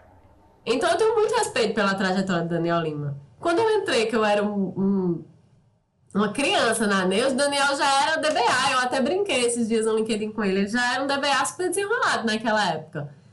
E Daniel era muito bom. E assim, eu tenho que, que. Eu respeito muito isso nele, sabe? Eu tenho muito orgulho de hoje poder trabalhar com ele, eu ser gerente ele também. E a gente conseguir trocar ideia e a gente conseguir sentar e discutir situações juntos. Muitas vezes já bati de frente com ele, muitas vezes já discordei dele, muitas vezes já fiquei puta com ele e vice-versa. E a gente, e eu acho massa hoje eu poder sentar com ele no mesmo nível para discutir certas coisas, sabe?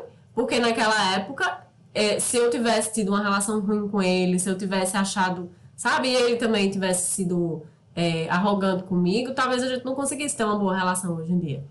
E do mesmo jeito com ele, com Everaldo também, que vocês perguntaram antes. Everaldo trabalhou e era também muito bom na época. Era um, era um cara muito inteligente, tanto que hoje ele tá.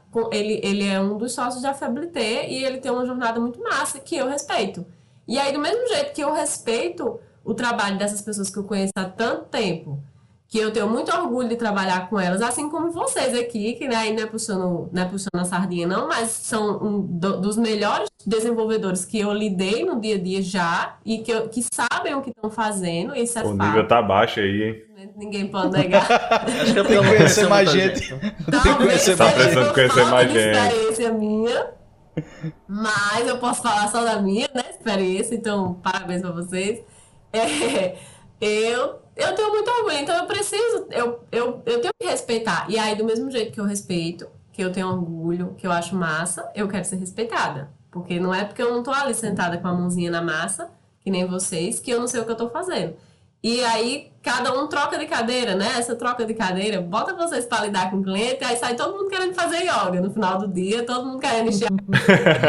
Primeiro grito do cliente já quer sair correndo, né? Eu Acho assim, vocês... tipo, certas coisas são importantes de dizer, é, principalmente porque nós aqui somos coaches de muitas pessoas que é, que estão que estão começando agora, né, que nos tem como exemplos, né, mentores, aqui, né? pessoal que está começando, que pessoal que está começando desenvolvimento, que assiste aqui esse podcast e vê que nós somos referências é... no que não ser, né? A gente traz pessoas que, é, você, que eles devem seguir como referência. Você né? trabalhar o suficiente na vida, você pode é, um dia fazer um podcast é, e aí, tipo assim, a gente. É, é sempre importante dizer isso aí. Tipo, é, para as pessoas que estão começando, até para os mais velhos também que quiserem ouvir, tipo, além dos conceitos de decência e de é, responsabilidade e de tipo, sei lá, de ser um ser humano minimamente princípios aceitável. básicos para viver, né? É, os princípios básicos que a sua mãe deveria ter lhe ensinado, que você deveria hum. ter. É, se você não quiser ligar para nada disso, se você quiser ser apenas uma pessoa é, egoísta e pensar em você, lembre-se que o mundo ele dá muitas voltas, amigo. Então, Capota. Hoje, a pessoa que tá aí abaixo de capota, você. Né? No... É, a... a terra plana capota. tipo assim, hoje a pessoa que você vê como inferior, que está num setor, sei lá, a pessoa que faz um atendimento e que tem que se consultar com você para resolver um erro, e você é o cara todo poderoso que resolve o erro lá. Talvez aquela pessoa seja um gerente amanhã, você não sabe, tá ligado? Então, tipo assim. É, Pode acontecer. além, tipo, além de todos os, os. Amanhã aquela pessoa pode estar tá te contratando para trabalhar numa empresa de nome francês. Então, assim, é. tá, tipo assim, se não bastasse todos esses conceitos, se você não quiser levar em consideração, em consideração todos esses princípios, leve em consideração isso que, tipo, você não sabe as voltas que o mundo dá. Então, Exatamente. faz bem, às vezes, agir com respeito, com empatia com o outro, né? Entender o seu lugar na, na, na, na grande roda, né? Que faz essa essa engrenagem na, grande, na grande terra plana, né? Na grande, é, terra, assim, no grande então... ciclo. Exatamente. E eu brinco muito isso, é. com isso, porque agora, recentemente... Tu vai falar? Que você pode falar? Não, não, pode sim. Fique à vontade. Porque eu falo muito, viu? Eu tô dizendo. Pode é. falar, é aqui é Ninguém vem aqui pra ouvir esses imbecis aqui, né? Eu venho por você, pode ficar à vontade. Não, eu brinco muito porque assim, hoje eu já tive momentos lá dentro da FBT mesmo em que eu não estava só à frente do relacionamento. Então, eu estava ali gerenciando pessoas dentro da área de tecnologia. Então, eu tinha que contratar, eu tinha que demitir. E aí, já aconteceu situações em que eu, quando eu conversava com as pessoas, eu dizia, gente, várias vezes eu já falei isso. É, façam o melhor que vocês puderem, onde vocês estiverem sabe? Porque a gente não sabe o dia de amanhã. E amanhã é, eu posso encontrar com vocês em outra empresa. João Pessoa é uma vila, a gente se encontra, a gente se encontra por aí mesmo, né? Assim, se bate na outra esquina. E aí, do mesmo jeito que eu posso ser gestora lá e precisar contratar um cara, e a gente é muito bom a gente poder indicar pessoas, né? Dizer assim, não, pode trazer esse cara aqui que ele é bom mesmo, pode trazer essa pessoa.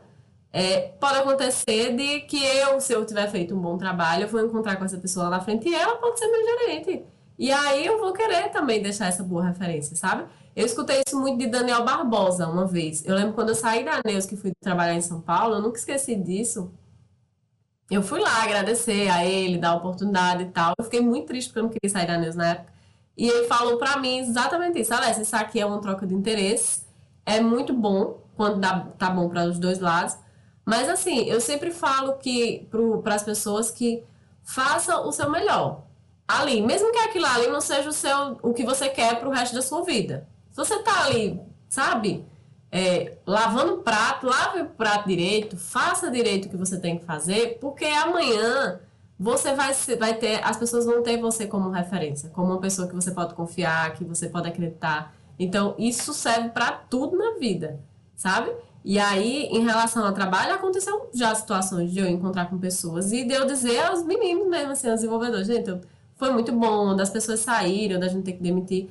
e dizer, eu quero muito encontrar com vocês lá na frente e poder indicar, ou eu, se eu precisar, eu também ter feito um trabalho legal de gestora, porque essa pessoa lá na frente pode ser a dona da empresa, né? Também. Aí eu encontrar com elas e ela dizer assim: não, vou trazer ela pra cá porque ela foi muito boa, ela foi minha gestora, ela me tratou bem, ela, ela, me, ela me ensinou alguma coisa.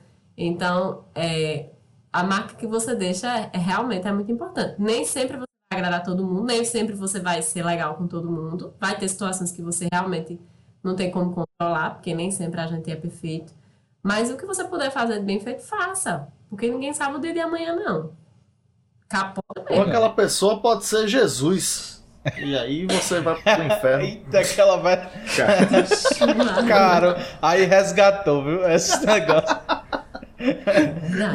Ó, oh, tinha, tinha uma coisa que eu tava curioso ainda. Você falou um pouco sobre a Fiabilité, que é a empresa que você tá hoje. Que depois, se você quiser também falar sobre a Fiabilité, sobre qual, como é que tá lá, uhum. é, fica à vontade. Ou é, não, a gente não manda em ou você. Ou não, é, exatamente. É, é, aqui é Se liberdade. Quiser, né? é... Aí, tá tipo, bom. eu tava curioso com a. Com, como é. Como é a. Como chama? Organização do relacionamento na empresa. Porque hum. teve, teve um participante aqui que veio, é, Daniel Vilar. É, ele estava falando sobre os níveis tal de atendimento, N1, N2 e tal. Isso para a gente aqui é meio novo, porque a gente lida com a parte mais, mais técnica, né? Então a gente. É, essa, essa organização, ela às vezes é um pouco confusa. E também não é todo, não é todo desenvolvedor que vai atrás de saber e tal. Talvez seja. Ou não é todo mundo que já trabalhou com sustentação, né, Feito? É, tu Eu... trabalhou com sustentação? Ah, foi. Pronto, é até bom que foi, é até bom. A Alessia. É até bom que você que é até bom que tu complementa também, tipo, com, como é essa organização da, da do, do, relacionamento. Você que tem uma empresa, dando a visão para um cara que tem uma empresa agora que quer montar, sei lá, um relacionamento. Qual o formato que tu já teve experiência, que achou legal, que achou ruim? Então, é, antigamente tinha essa divisão de atendimento, tem o suporte, né? Dependendo da empresa, tem aquele suporte mais técnico, tem o atendimento mesmo, que é aquele atendimento de service desk, fala, e tem um relacionamento, e tinha um relacionamento, que é como se fosse o nível 2 ali, realmente, que já está lidando mais com projetos, acompanhando é, decisões dos clientes é, e acompanhando realmente a, o negócio do cliente dentro da empresa, né? Ele é quem é responsável por cuidar daquele negócio, do, dos interesses dele e da empresa, né, ali junto. É, hoje em dia, tem um setor é, que, que tem mudado essa ideia de fazer esse, esse. tem um nome novo, uma filosofia nova aí, que muda um pouco essa ideia de dividir o atendimento é, e relacionamento e criar uma coisa só, que é a experiência do cliente, né? Lá na Fiabilité, a gente está justamente implantando essa ideia nova, que é tirar essa separação de atendimento nível 1 e relacionamento e implantar a experiência do cliente. Então, é, eu acho essa ideia muito legal. Por quê? Porque faz com que aquela pessoa. Claro que já não pode mais ser um atendente nível júnior, porque se você não sabe o básico, né? Aquela, aquela, aqueles macetes realmente, o que dizer, o que não dizer, como, como, como responder uma demanda do cliente, o que não falar em determinadas situações. Você não consegue fazer esse trabalho. É, mas, por outro lado, é um, você consegue criar uma relação. Se você já tiver essa, essa base, você consegue criar uma relação muito diferente com o cliente. Realmente de proximidade. Então, da minha escola de Neus, da, da, que eu fui relacionamento lá, todas as minhas experiências de lidar com o cliente e o que eu, dentro da, da Fiabilité ou, ou em outros lugares, me ajudaram muito a, a hoje ter uma relação muito próxima do cliente nesse sentido, de que você realmente acompanha aquele cliente dentro da empresa. Você sabe tudo que acontece com ele. E a ideia da experiência do cliente é justamente essa: é você ser aquela pessoa que ela não vai ser um suporte, ela não vai ser um, um telefone que eu vou ligar para ela só quando eu tiver um problema, é, quando eu quiser pedir alguma coisa. Não a ideia da experiência do cliente é você acompanhar realmente ele, acompanhar os interesses da empresa que você está inserido é, dentro daquela operação daquele cliente. Então, por exemplo, lá na Feblité a gente fornece diversos serviços, diversos produtos, certo? Então, você, você quando você tem esse contato direto, tem essa proximidade maior com o cliente, acompanha realmente tudo que acontece com ele nas interações que você tem, é, você consegue identificar oportunidades, pensar no nível mais estratégico, sabe? Imaginar é, produtos novos junto com o cliente. Então, é muito interessante e eu acho que é muito mais legal de se fazer. Porque você está no nível ali que você não é só aquele cara que vai apanhar e que vai ter que responder o cliente quando tiver uma bronca. Não, é uma pessoa que o cliente ele vai confiar na sua, na sua, no seu atendimento, naquela, em você para ajudar a resolver o que ele precisa, não só de problema, sabe? Então, muitas vezes eu já sentei para discutir, de visitar cliente, de estar tá lá e de identificar as situações que ele está fazendo errado, que ele poderia fazer diferente. E aí, de acordo com a experiência que você vai adquirindo, você consegue realmente apoiar o cliente na tomada de decisão. Hoje o trabalho da Febrité está muito ligado a isso, né? A gerar análise, a, a, a gerar informação para esses clientes, independente de ser operação de cartão ou não. A gente está tentando criar, ser uma empresa de análise mesmo de dados. Então, a gente já quer que as pessoas desenvolvam uma relação com o cliente ali na experiência diferente. Uma relação em que você consiga identificar oportunidades, que você consiga apoiar ele na tomada de decisão, que você consiga realmente criar um, um, um cenário confortável para o cliente e para a empresa, para poder trazer coisa nova sabe? Então é mais ou menos isso. Eu não sei se eu consegui traduzir. Deixa eu, assim, tu, eu, eu acho que tipo, tinha uma, uma pocinha assim, que era relacionamento. Na, na minha cabeça. E agora tá assim. Tem, a tá, ideia tá um que mar. seja assim. Tá. A ideia é que seja assim, sabe? Que seja, que seja algo maior que a gente realmente consiga garantir que toda a experiência do cliente dentro do, do seu negócio, de onde você está inserido, ela seja é, feliz, sabe? Ela seja sempre satisfeita. Isso não, vai acontecer em 100% dos casos, a gente sabe que é muito difícil, mas que você consiga dar a melhor experiência que ele espera, que ele, que ele, que ele quer ter, né? Ali é desde o primeiro contato, numa conversa de WhatsApp, que você, que você entenda realmente onde você está pisando para você poder dar respostas mais assertivas.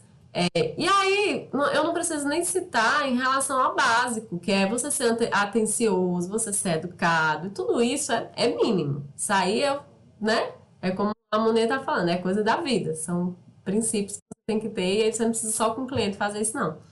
Mas desde essa base, que é esse cuidado com o que você responde, como você fala, o que você fala, você tem que garantir que a experiência dele dentro do seu negócio ela seja a melhor possível. Se você pensar isso é, em outro segmento diferente do que a gente está falando aqui, que aí talvez fique um pouco mais complicado de entender, pensa assim que você vai comprar algum produto ali fora e você, dado o momento que você pisa dentro do negócio que você está tá inserindo, está se inserindo, até a hora que você sai dali, até o pós-venda daquilo ali, você quer estar tá satisfeito.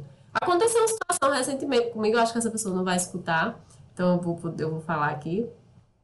Aproveitar. É, manda, manda o link, queremos, diz, diz a pessoa, bota, bota o link aí do LinkedIn que a gente já vai enviar eu mensagem. Vou falar aqui, é, reclame aqui. é o ah. seguinte. Não, deu, deu, deu é, ter uma primeira interação numa clínica. Eu fui fazer um, um, procedimento e aí no primeiro, primeiras interações com o, o médico não foi muito legal eu não gostei muito, eu não gostei da pessoa, eu não gostei da forma como falou comigo, não teve esse cuidado de, do que falar, de falar coisas que lhe deixam um pouco mais insegura. E aí eu fiquei super chateada, saí de lá, caramba, eu que lido com o cliente todos os dias, eu jamais diria isso para um cliente, eu jamais falaria algo assim para um cliente. E fiquei pensando nisso. Precisei voltar, porque já estava rolando o negócio, paguei caro, e aí, eu disse, pronto, tá a oportunidade agora. Eu tava sentado no, no, na cadeira desse médico, e aí ele, o procedimento era demorado, e ele começou a fazer muita pergunta, né? Vamos, vamos perguntar aqui para gerar assunto. E aí falou assim, é... Ah, se você trabalha com quê? Aí eu disse, pronto, a hora é agora. Eu disse, eu trabalho com cliente. Aí, como é isso? E aí eu comecei a falar, né, que eu trabalhava com isso, que fazia muito tempo que eu que eu cuidava de clientes e era inventei um monte de coisa também, que eu era especialista em, em, fazer isso, que a jornada do cliente dentro do negócio ela fosse a melhor possível, desde o primeiro momento, principalmente no pós-venda. Porque eu estava super chateada que eu tinha pagado super caro e eu tentava um contato com essa pessoa e ela não me respondia. Respondia de qualquer jeito e tal. E eu falei, o pós, é, às vezes, é mais importante do que aquele momento da venda. Às vezes, a venda, você está precisando comprar um produto, então, só tem tudo, tem situações que você só vai comprar ali. Você, já, se você precisa muito e não tem muita concorrência, você vai, vai só comprar. Mas aquele, aquele momento ali, se ele for legal e o pós também for, faz toda a diferença, faz com que você volte, né? É aquela conversa de Recomendo, vendedor. né, para outras pessoas. Se você volta, é, você, você recomenda, recomenda o negócio e tal. Então eu sinto isso com os meus clientes. Eu quero que os clientes me recomendem. Eu quero que eles saibam que, que, que ele, ele se sinta satisfeito no final de cada, de cada interação que eu tiver com ele. Eu acho que essa é a nossa obrigação. E aí eu lembro que eu falei isso, velho, virou uma chave. No outro dia, eu fui falar com essa pessoa para pedir, é uma médica, fui pedir a ela umas informações e eu fui tão bem atendida nesse mundo, tão bem tratada, que eu disse assim, mas rapaz, é isso mesmo é, é impressionante como o povo não tem tato, sabe? Não tem jeito para lidar com o cliente. E, infelizmente, eu acho que a gente tem muito disso ainda em, na grande parte do, do, do, nosso país, aqui, falando de Brasil. O povo brinca aqui em São Paulo, o atendimento é muito legal, é muito bem feito. Serviço, eu acho que vocês já ouviram essa, essa história, né? De que ah, ah, você ser bem atendido, é, é diferente o atendimento que você recebe em São Paulo. Tem muito disso sim. Eu, eu, eu presenciei já situações e assim, eu, eu senti muito disso. Mas isso não tem nada a ver com região. Eu acho que tudo isso é como você treina as pessoas, como você prepara as pessoas. As pessoas que trabalham comigo, eu espero que elas mantenham a mesma qualidade de atendimento que eu quero dar para os meus clientes. E eu cobro muito disso. Porque não vai ser perfeito, não vai ser 100%, é, nem todas as vezes eu mesmo vou conseguir dar o melhor que eu puder, mas eu vou cobrar isso porque eu acho que se eu treinar, isso vai virando cultura, e, enfim, aí isso vai se propagando e um dia a pessoa vai virar, vai se tornar gerente lá na frente e ela vai levar essas mesmas práticas para as pessoas que ela treinar, que foi, eu acho que é muito disso que eu aprendi lá atrás com Gabi, por exemplo. Tem muita influência disso da, do que eu aprendi com outras pessoas. E eu gosto de, de falar sobre isso, porque eu acho que é importante. Não é puxar saco, não. É você, é você dizer, ó, oh, isso aqui que você fez lá atrás fez toda a diferença na minha vida. Eu acho que isso é massa. E aí, assim, mudou totalmente a minha experiência como cliente naquele negócio, sabe? Eu ser bem atendida, eu senti que eu fui importante, sabe? Que eu fiz diferença. Massa. pra você ver, né? É, é Acho que, tipo assim, também o pessoal assiste muito Dr. House. Aí fica com essa. com essa viagem que você tem que. Eu assisti todinha, adorava aí. Patada dele. Escrotizar os. Eu, eu, eu, tipo, tá assistindo muito assim. Eu... Nossa, velho, é muito massa isso aqui. O cara ser doutor e ficar escrotizando os pacientes e tal, não sei o quê. Até um dia eu, tipo. Tem um médico que, tipo, foi. Eu levei minha mãe no médico, o médico foi super escroto. Passou cloroquina pro meu pai. Meu pai tem problema hum. no coração, querendo matar meu pai. Ele, meu irmão, aí não dá vontade de você dar uma. Dar, depois que você mata o médico, aí você vai preso, né? É, e assim. depois disso eu fiquei. Eu vi que não é bem assim, né? É melhor você tem que tratar bem as pessoas, e não importa qual seja a sua profissão, principalmente médico, né? Que. Que, tipo, tá lidando com. Acho que qualquer, qualquer coisa que você é, lide com expectativas, né? Tipo, você lida com digamos assim, com coisas é, profundas, né? Vida ou morte, ou carreira, ou etc. Não sei mais o que eu tô falando. Geralmente faz diferença, né? Tipo, tu, vocês já compraram alguma coisa por, porque, tipo, porque o atendimento foi muito bom. Mesmo que, uhum. mesmo que tipo, o preço não, não tava, não tava essas coisas todas. Eu pago Mas... mais caro por uma coisa por causa do atendimento, bicho. Na moral mesmo, assim, se eu for às vezes sei lá, você pechincha e tal. Eu nunca fui uma pessoa amarrada, né? Quem me conhece sabe que é exatamente o contrário. Eu sou irresponsável.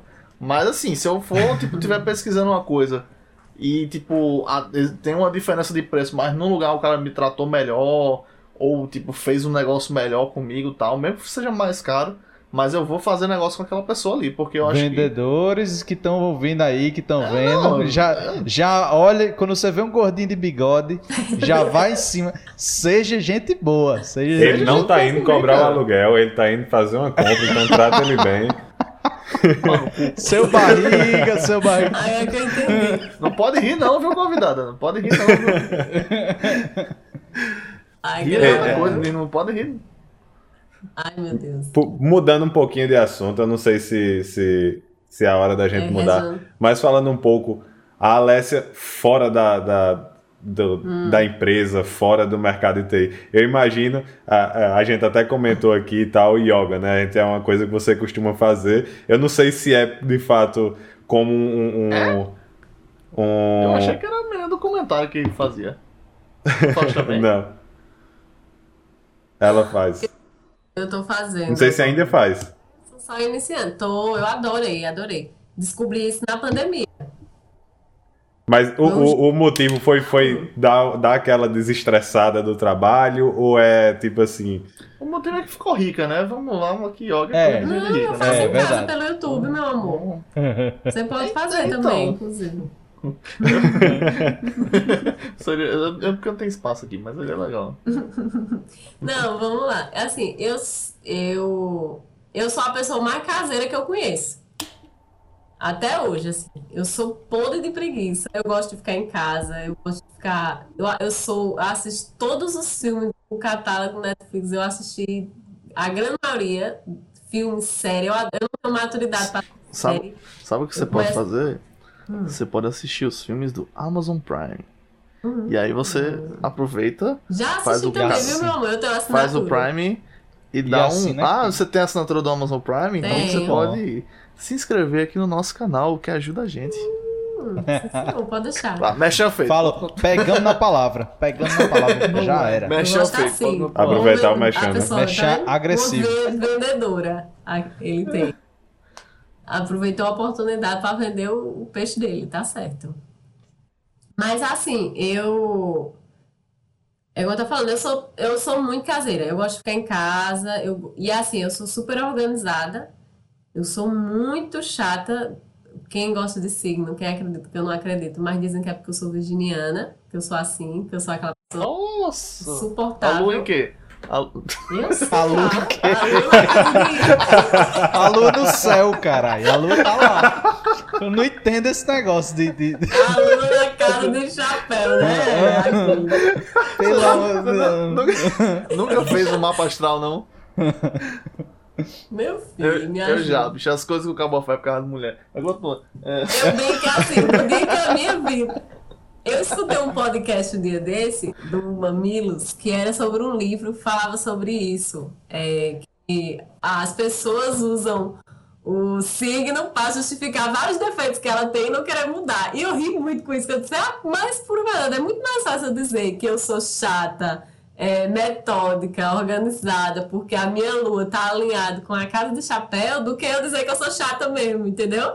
Tem um monte de gente que tem um monte de defeito e diz que é porque é do signo de Ares, que é ignorante, que é, é muito direto. Ah, isso aí, quem falou isso aí, isso é totalmente câncer. Isso é totalmente.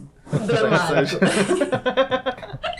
Mas o Júlio tá assistindo, Júlio adora signo, ela vai me corrigir aqui. É. Ítalo tá dizendo aí que ele, ele colocou assim muito bom esse podcast aí fez questão de dizer que é o Mamilos, na verdade, porque uhum. pra ninguém ter, assim, ter uma. Achar, é, eu achei, achar que ele tá falando do ach, nosso, né? Eu achei que era o nosso. Aí depois não, ele botou uma linha ali. Isso aí, né? aí o que ela mencionou, não é, esse. Lembrando que ele, ele, é um dos próximos. lembrando que ele é um dos próximos Cara, convidados. Então... É muito bom, não é? O Mamilos realmente. Ele vai é sofrer. Aqui. Mesmo. Eu fiz é, todo pelo mundo nome, escutar. É bem conhecido o Mamilos. Já o é sobre um livro é sobre um livro que, que eu não sei o nome da menina agora, mas o nome do livro é Parece que Piorou. É falando sobre como é difícil a vida da mulher moderna. Que antigamente a mulher só precisava ficar em casa, comprar uns vestidos legais, ser esposa e tal. E o povo já achava ruim. Mas hoje em dia, além de tudo isso, que a mulher ainda tem que continuar sendo esposa, linda, organizada, cuidar da pele, cuidar do corpo, não sei o que. Além de tudo, tem que trabalhar, tem que, sabe, ser independente. Então não tem muita vantagem nisso, não. Talvez fosse melhor ter ficado lá de pé. E é muito engraçado. Nisso, tu, tu tinha um, Tu teve um negócio de, de, de, de, de unhas, não foi? Há um tempo, há um tempo atrás? Foi, eu tentei ser, ser empreendedora. Graças a Deus eu desisti cedo antes de ter falido. Como é? Vendia unha? Como, como é isso? Aquelas unhas né? unha de gel, unha né? de gel é que. Eu, isso, eu, eu abri uma bateria. Ah, tá. Quando você, ah. chega, você chega nos cantos que tem aquelas mulheres digitando, que elas digitam tudo assim, né? pra, pra, a unha desse tamanho, caramba, a mulher passa o dia inteiro digitando, digitando. coisa, digitando assim. Aí quando chega essa parte de baixo tá toda gasta. Ou então digita com a unha mesmo pra fazer aquele barulho bem irritante. Nossa. Mas tem que... Eu acho... É, mas faz. Eu tinha, é, foi, eu empreendi em 2016, eu tentei empreender. E foi massa, aprendi um monte de coisa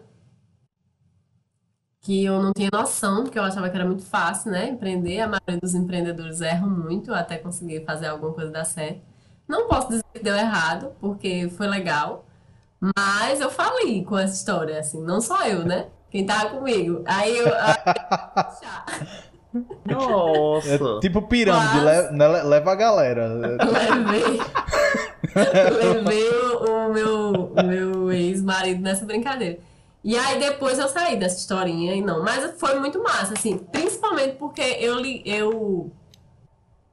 Aí, tá, essa veia de gostar de lidar com cliente era muito difícil, porque era muito complicado. Era um serviço barato e que as pessoas querem ser tratadas como rainhas. Tudo bem também.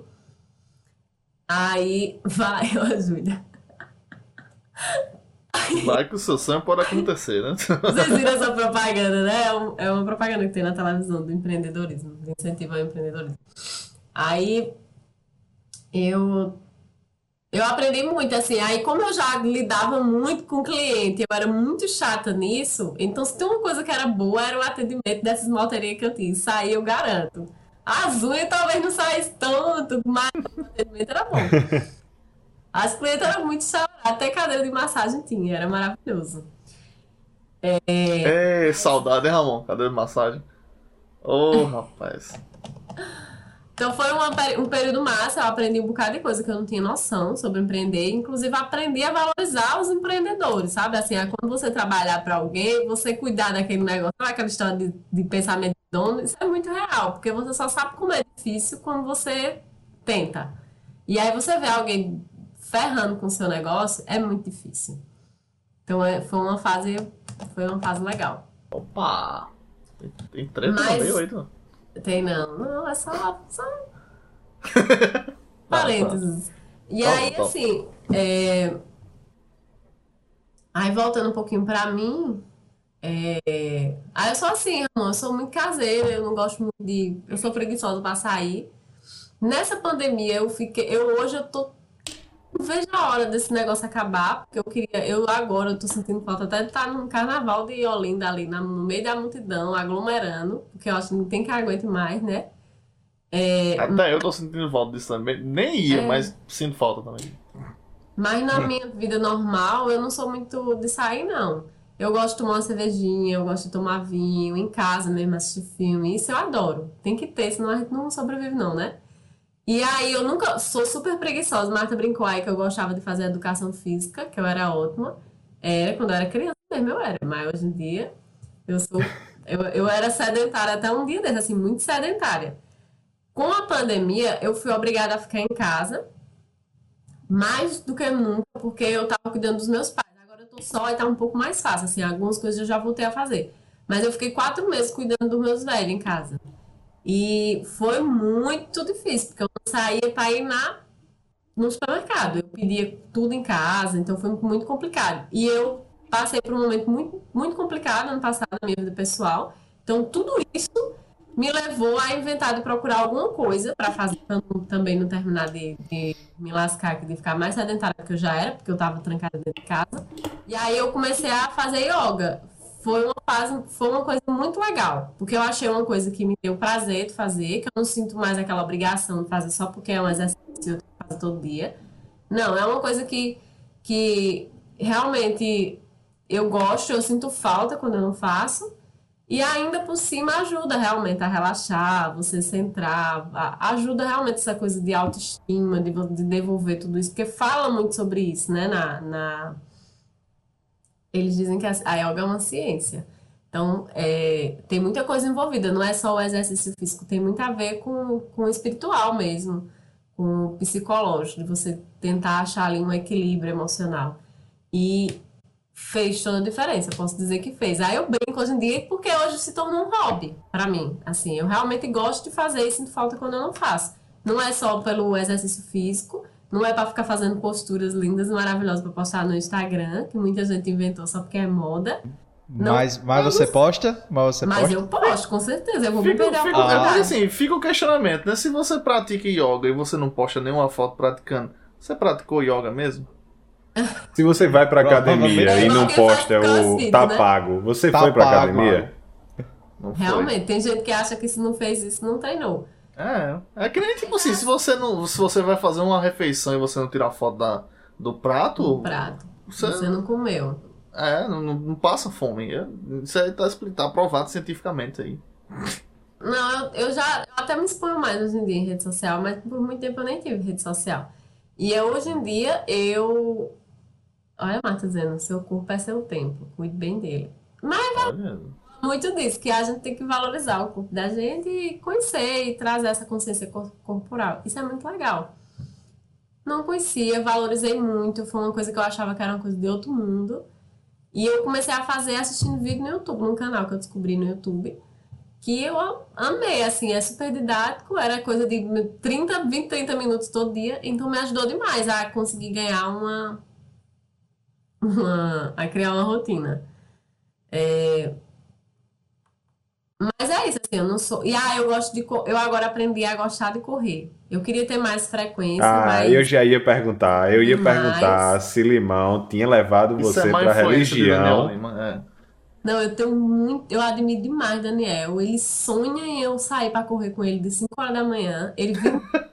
é uma religião isso, pô. Porque você é. acordar de 5 horas da manhã para ir correr não, Toda vez que legal, eu me chamo, eu digo a mesma coisa. Eu não tô pagando por O legal é. Pra sair de casa tipo assim, da manhã pra correr, não. Gente como o nosso. Uma pessoa que já teve aqui, Thiago Vasconcelos, né? Que é também, amiga é. de todo mundo aqui. Tipo, que, que corre também, tipo, às, às, vezes a gente tava em. Tava a nossa turma aqui, né? Fazendo aquele, aquele velho churras, aquela festinha e tal, no, no fim de semana, né? Tal, ah, bebendo. Ali, até... foi, ali foi imoral. Não, então, é bebe, ia tomar uma de noite, tá, não sei o que, aí o cara tá lá tomando outra, duas, três da manhã, beleza, galera, vamos lá que eu vou, eu vou embora, que amanhã, cinco horas da manhã, eu vou correr. Irmão, pelo amor de Deus, velho. Quando dessa você nem me chame. Eu acho que. Eu acho que aí já vira religião, né? Essa coisa de. É um. É um... Mas assim, eu não julgo também não, porque tem gente que encontra é, refúgio para algumas coisas na bebida, tem outros que. que a faz, gente julga. É, a, eu acho melhor. A gente julga. Eu acho que é melhor. Até porque, ó, até porque, vamos lá, a bebida tá lá para isso, né? A gente é, tem que é, dar o crédito certo do motivo dela, então. mas, mas assim também.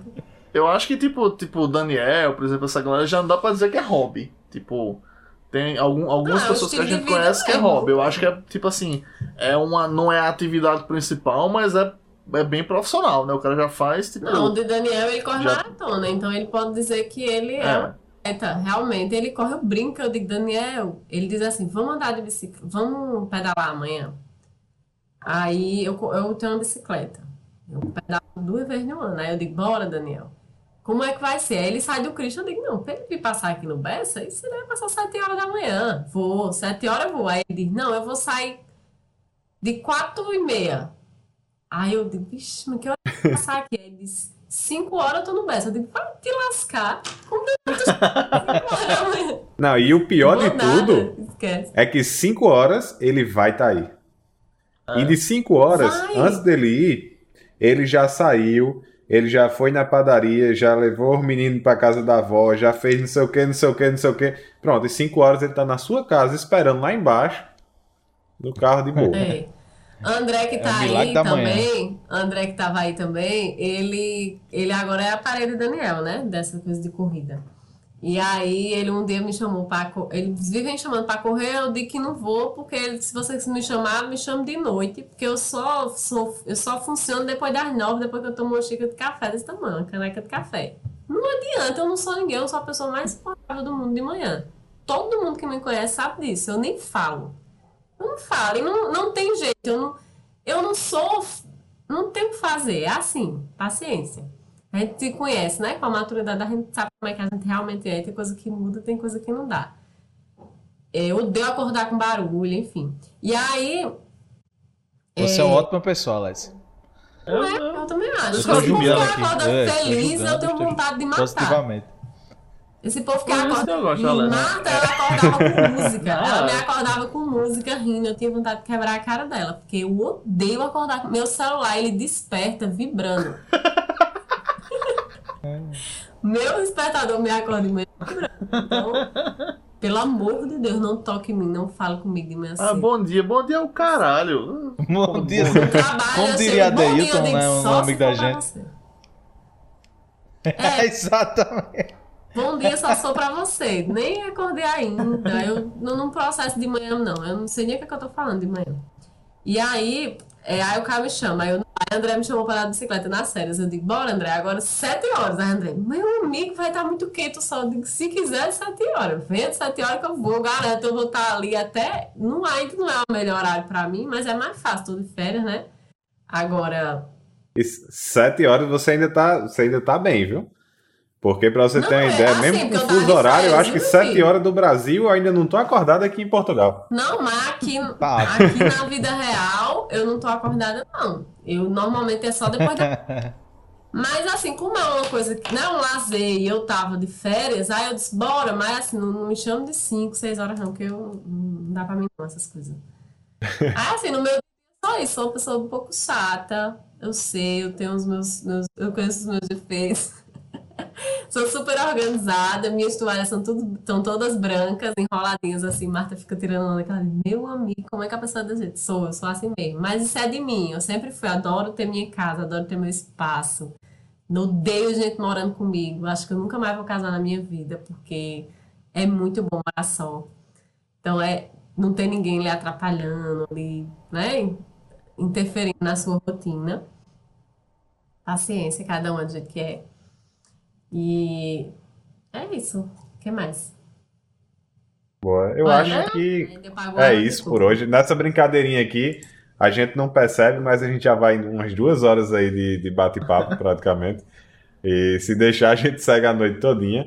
É, eu acho que por hoje a gente já pode começar os encerramentos aqui. E aí vamos guardar um pouco das histórias para outros próximos episódios aí. Qualquer coisa, a Alessia volta para a gente continuar batendo papo e, e conversando aqui com o pessoal do chat. O pessoal do chat hoje estava bem ativo. É, Julinha veio, veio falar, assim, eu pensei em falar de Mônica, mas eu, eu, eu tô evitando dar, usar referência de Friends, pelo amor, então, obrigado a Julinha que puxou a referência de Friends. Todo mundo me chama de Bom, Mônica. eu queria começar agradecendo, agradecer o pessoal do chat. Queria agradecer o pessoal do chat que hoje participou bastante no, no, no, episódio. Então, valeu, pessoal. Agradecer a Alessia também, que topou vir bater esse papo aqui com a gente. É, reservar um período aí do seu dia para trocar uma, uma, ideia com esses três imbecis aqui. E foi muito boa a conversa. Muito obrigado aí pelo... pela sua participação. Hum. Quer, quer seguir aí, Lamor? Ah, eu, assim, eu, é, como eu já disse, né, acho que de contas lá, a Alessia era uma das únicas pessoas que eu gostava daquela turma lá, que só tinha filho da puta, mas... Ei, lavando é, roupa suja. É, assim, Quero se, nomes, viu? Provavelmente Quero isso, você não, não lembra dos filhos da puta, o filho da puta era você. Mas... é, vamos deixar isso pra lá. É, mas, tipo, rever, é, falar mais uma vez com Julinha, com Marta, que pessoas que eu adoro também, que Faz tempo que a gente não se fala, mas é, obrigado, Alessa, por ter vindo, por ter contado suas histórias aqui. Acho que você veio meio com aquela. Ah, não sei por que, que me chamaram, não sei o que, que eu vou falar, mas foi muito bom o papo aqui. Acho que o pessoal teve uma audiência boa aqui que ficou é, mais ou menos estável, né? O pessoal, teve um pessoal que ficou assim durante o, o programa inteiro, né? E, e mandou, fez, participou tal, e foi muito massa. A gente é, gosta de trazer essas visões diferentes da visão da gente aqui. É, e hoje, especialmente, foi tipo, teve uma visão bem diferente do nosso ponto de vista técnico aqui, que já é bem limitado, que a gente não é, nada, não é, não é nem bom nisso que a gente faz, mas nas coisas dos outros. Mas é, trouxe uma visão legal pra gente aqui, então. É, enfim, corações pra você, obrigado por ter vindo e muito sucesso em tudo que você for fazer nessa vida, que sabe que eu. É, é nós. É isso aí. Então, passando também para agradecer. Valeu, Alessia. Muito obrigado por ter aceito esse convite aí. E ela topou, assim, foi massa o jeito que ela topou. Topo, logo, claro. foi muito massa. Muito obrigado por ter, por, por ter topado. É, agradecer também ao pessoal do chat, como o pessoal falou. Muito, muito obrigado, galera. Se inscrevam aí, tem mais conteúdo que a gente vai trazer toda terça-feira. A gente tá aí de 7h30 da noite, é, trazendo pessoas interessantes para conversar, um papo ótimo como a gente teve hoje com a Alessia. Então, é, histórias galera, de vida diferentes, né? Histórias de vida diferentes com yoga, tapa na cara, que tem hoje teve, hoje foi o primeiro tapa na cara que teve. Que horror, velho. É, e sem, sem perder a amizade, viu? Sem perder a amizade, sem perder a amizade. Isso é muito importante. E tamo junto sigam a gente. É... Boa noite, olha que legal, não querendo, não querendo dar spoiler, Aquiles, não querendo dar spoiler, mas em breve teremos o reencontro das duas aqui nesse, nessa plataforma, gente. Vocês não. Que história olha, é essa? Olha, eu, eu, não, eu, Vocês não, é não falavam com, meu, com meus, meus relações públicas ainda pra marcar essa agenda, tá? Não tô sabendo. Não vou dar é, spoiler, não, eu queria, mas eu, queria deixar, eu queria deixar também um agradecimento ao pessoal. Teve um pessoal que veio aqui, é, Rusardo. Queria agradecer Felipe. Ele falou que ia, que ia, que ia assistir hoje. E Felipe tem um canal de, de Age of Empires e jogos assim, de. É, como é aquele. Cloud, Cloud Watch. Esqueci, não sei o que, Watch. Não sei o que, Watch. É de, de, de, tiro. Overwatch. É isso aí. É, então, é, ele, prova, ele faz gamer, live... né? Cultura gamer eu não conheço muito bem. Mas, tipo, Age of Empires eu, eu conheço. Eu, e, tipo, Age of Empires é do caramba e o bicho tá, mostra lá algumas técnicas e tal. É bem bacana. Quem quiser seguir lá também, vai, vai lá dar uma olhada, é massa. Mas deixa o Prime aqui antes de Valeu. Tamo junto. Eu Boa. queria agradecer vocês. A minha vez é de falar? Sim, senhora. O é. espaço é seu. O microfone é seu. Espaço é, aqui é liberdade total. E se Obrigada. não fosse, ia ser agora a sua vez. É.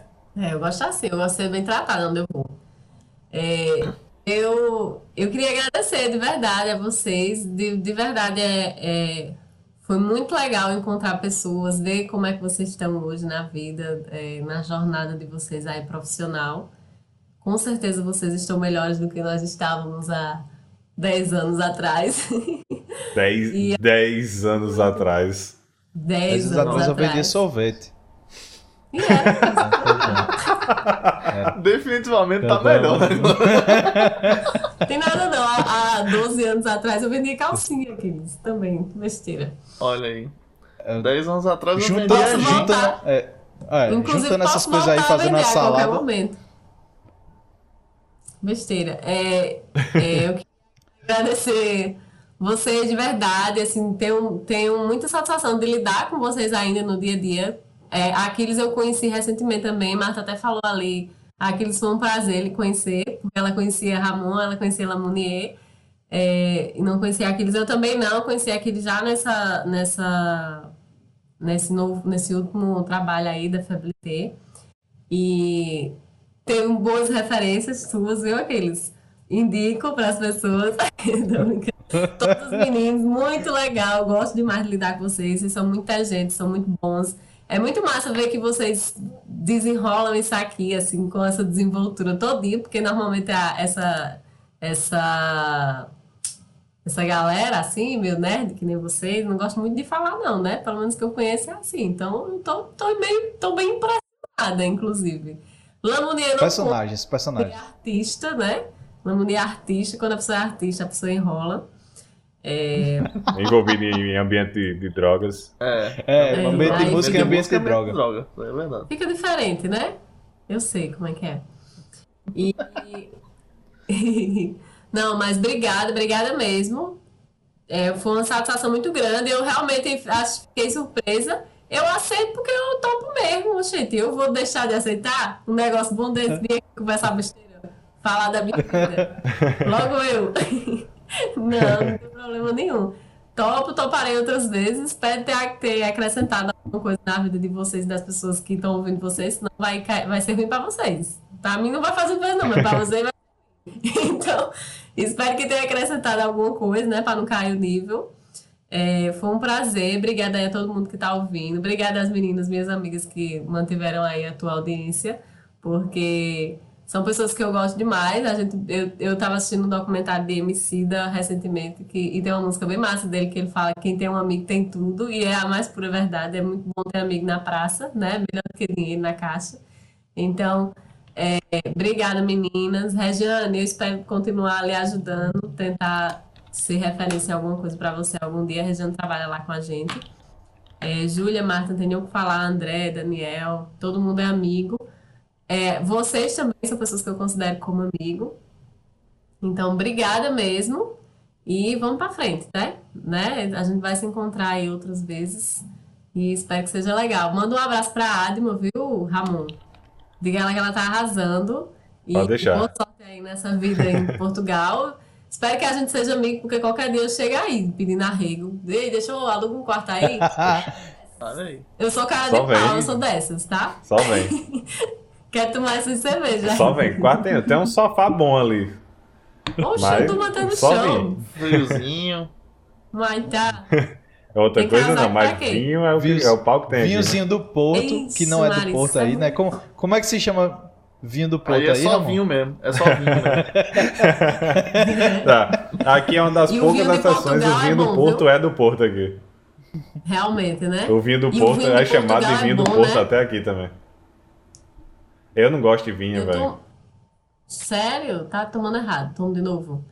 Eu aprendi, eu aprendi a tomar vinho e, e o vinho de Portugal é bom. Realmente, é muito melhor do que muitos que É, eu, já, eu já ouvi muito isso, até o momento de que eu já tomei vinho chileno, já tomei vinho uruguaio, já tomei vinho português e não. Não, vinho é ruim mesmo. É, vamos, É, sabe? não, é coisa de não. rico, mas é, é, é, é ruim. Não é não, não é Não, de eu rico acho que é também, por não. isso, Tem então. uns vinhos bem baratinhos por Hoje aí. em dia, a Alessia. Cara, pessoa- aqui, pô, aqui, aqui em Portugal, pra ter uma ideia, você vai no supermercado, você compra vinho de 3 euros, que é 70 reais no Brasil, pô. É foda, velho, é muito barato. Mais vinho 3 euros é 70 reais no Brasil. né? Exatamente. Fela da puta. Sacanagem? Eita, Isso quer dizer que ele ganha em euros, né? Ele tá querendo É, humilhar a gente e conseguiu. O problema É, o problema é que ele também dizer, em euro. É, eu também, eu, eu ganho em euro, mas eu gasto em euro, né? É. E aqui em Pior Portugal são poucos euros, né? Só pra deixar e- claro. Pior é se ele ganhasse em É. real, achar em euro, era mais difícil. Mas assim tá bom demais, amor. Aí realmente. Você tá de parabéns. Nada, que é Eu- isso. Bom, E, menino, obrigada, obrigada mesmo. todos nós, acho que se a gente for pegar aqui, é como você falou, tipo, você... Você falou aí da sua história, é bacana, porque, tipo, a gente tava mais ou menos próximo ali na empresa e tal, e é bom ver esse crescimento durante... Infelizmente tem que dizer isso, mas, porra, 10 anos atrás... 10 anos... Besteira, quem não envelhece morre. É verdade. É verdade. Bom, então é isso, pessoal. Muito obrigado aí pela participação de todos vocês. Só deixar mais uma vez aqueles lembretes. Quem tá aí e ainda não segue, dá o seguir aqui na nossa página, no, no na Twitch, no YouTube, onde você estiver vendo aqui o conteúdo. Se você gostou no, no, no YouTube aí, bota o joinha. Se não tiver gostado, bota o dislike lá. Seja o nosso primeiro hater. É, a gente tá à procura de você também. Se você gostou aqui na Twitch, tem Amazon Prime, dá, se inscreve no canal, usa lá o seu Amazon Prime, puxa aqui para se inscrever no nosso canal, isso ajuda bastante a gente.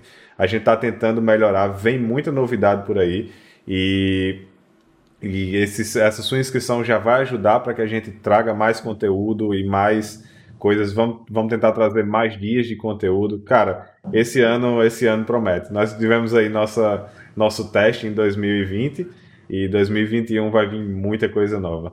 Então, muito obrigado a todo mundo, pessoal, e até o próximo.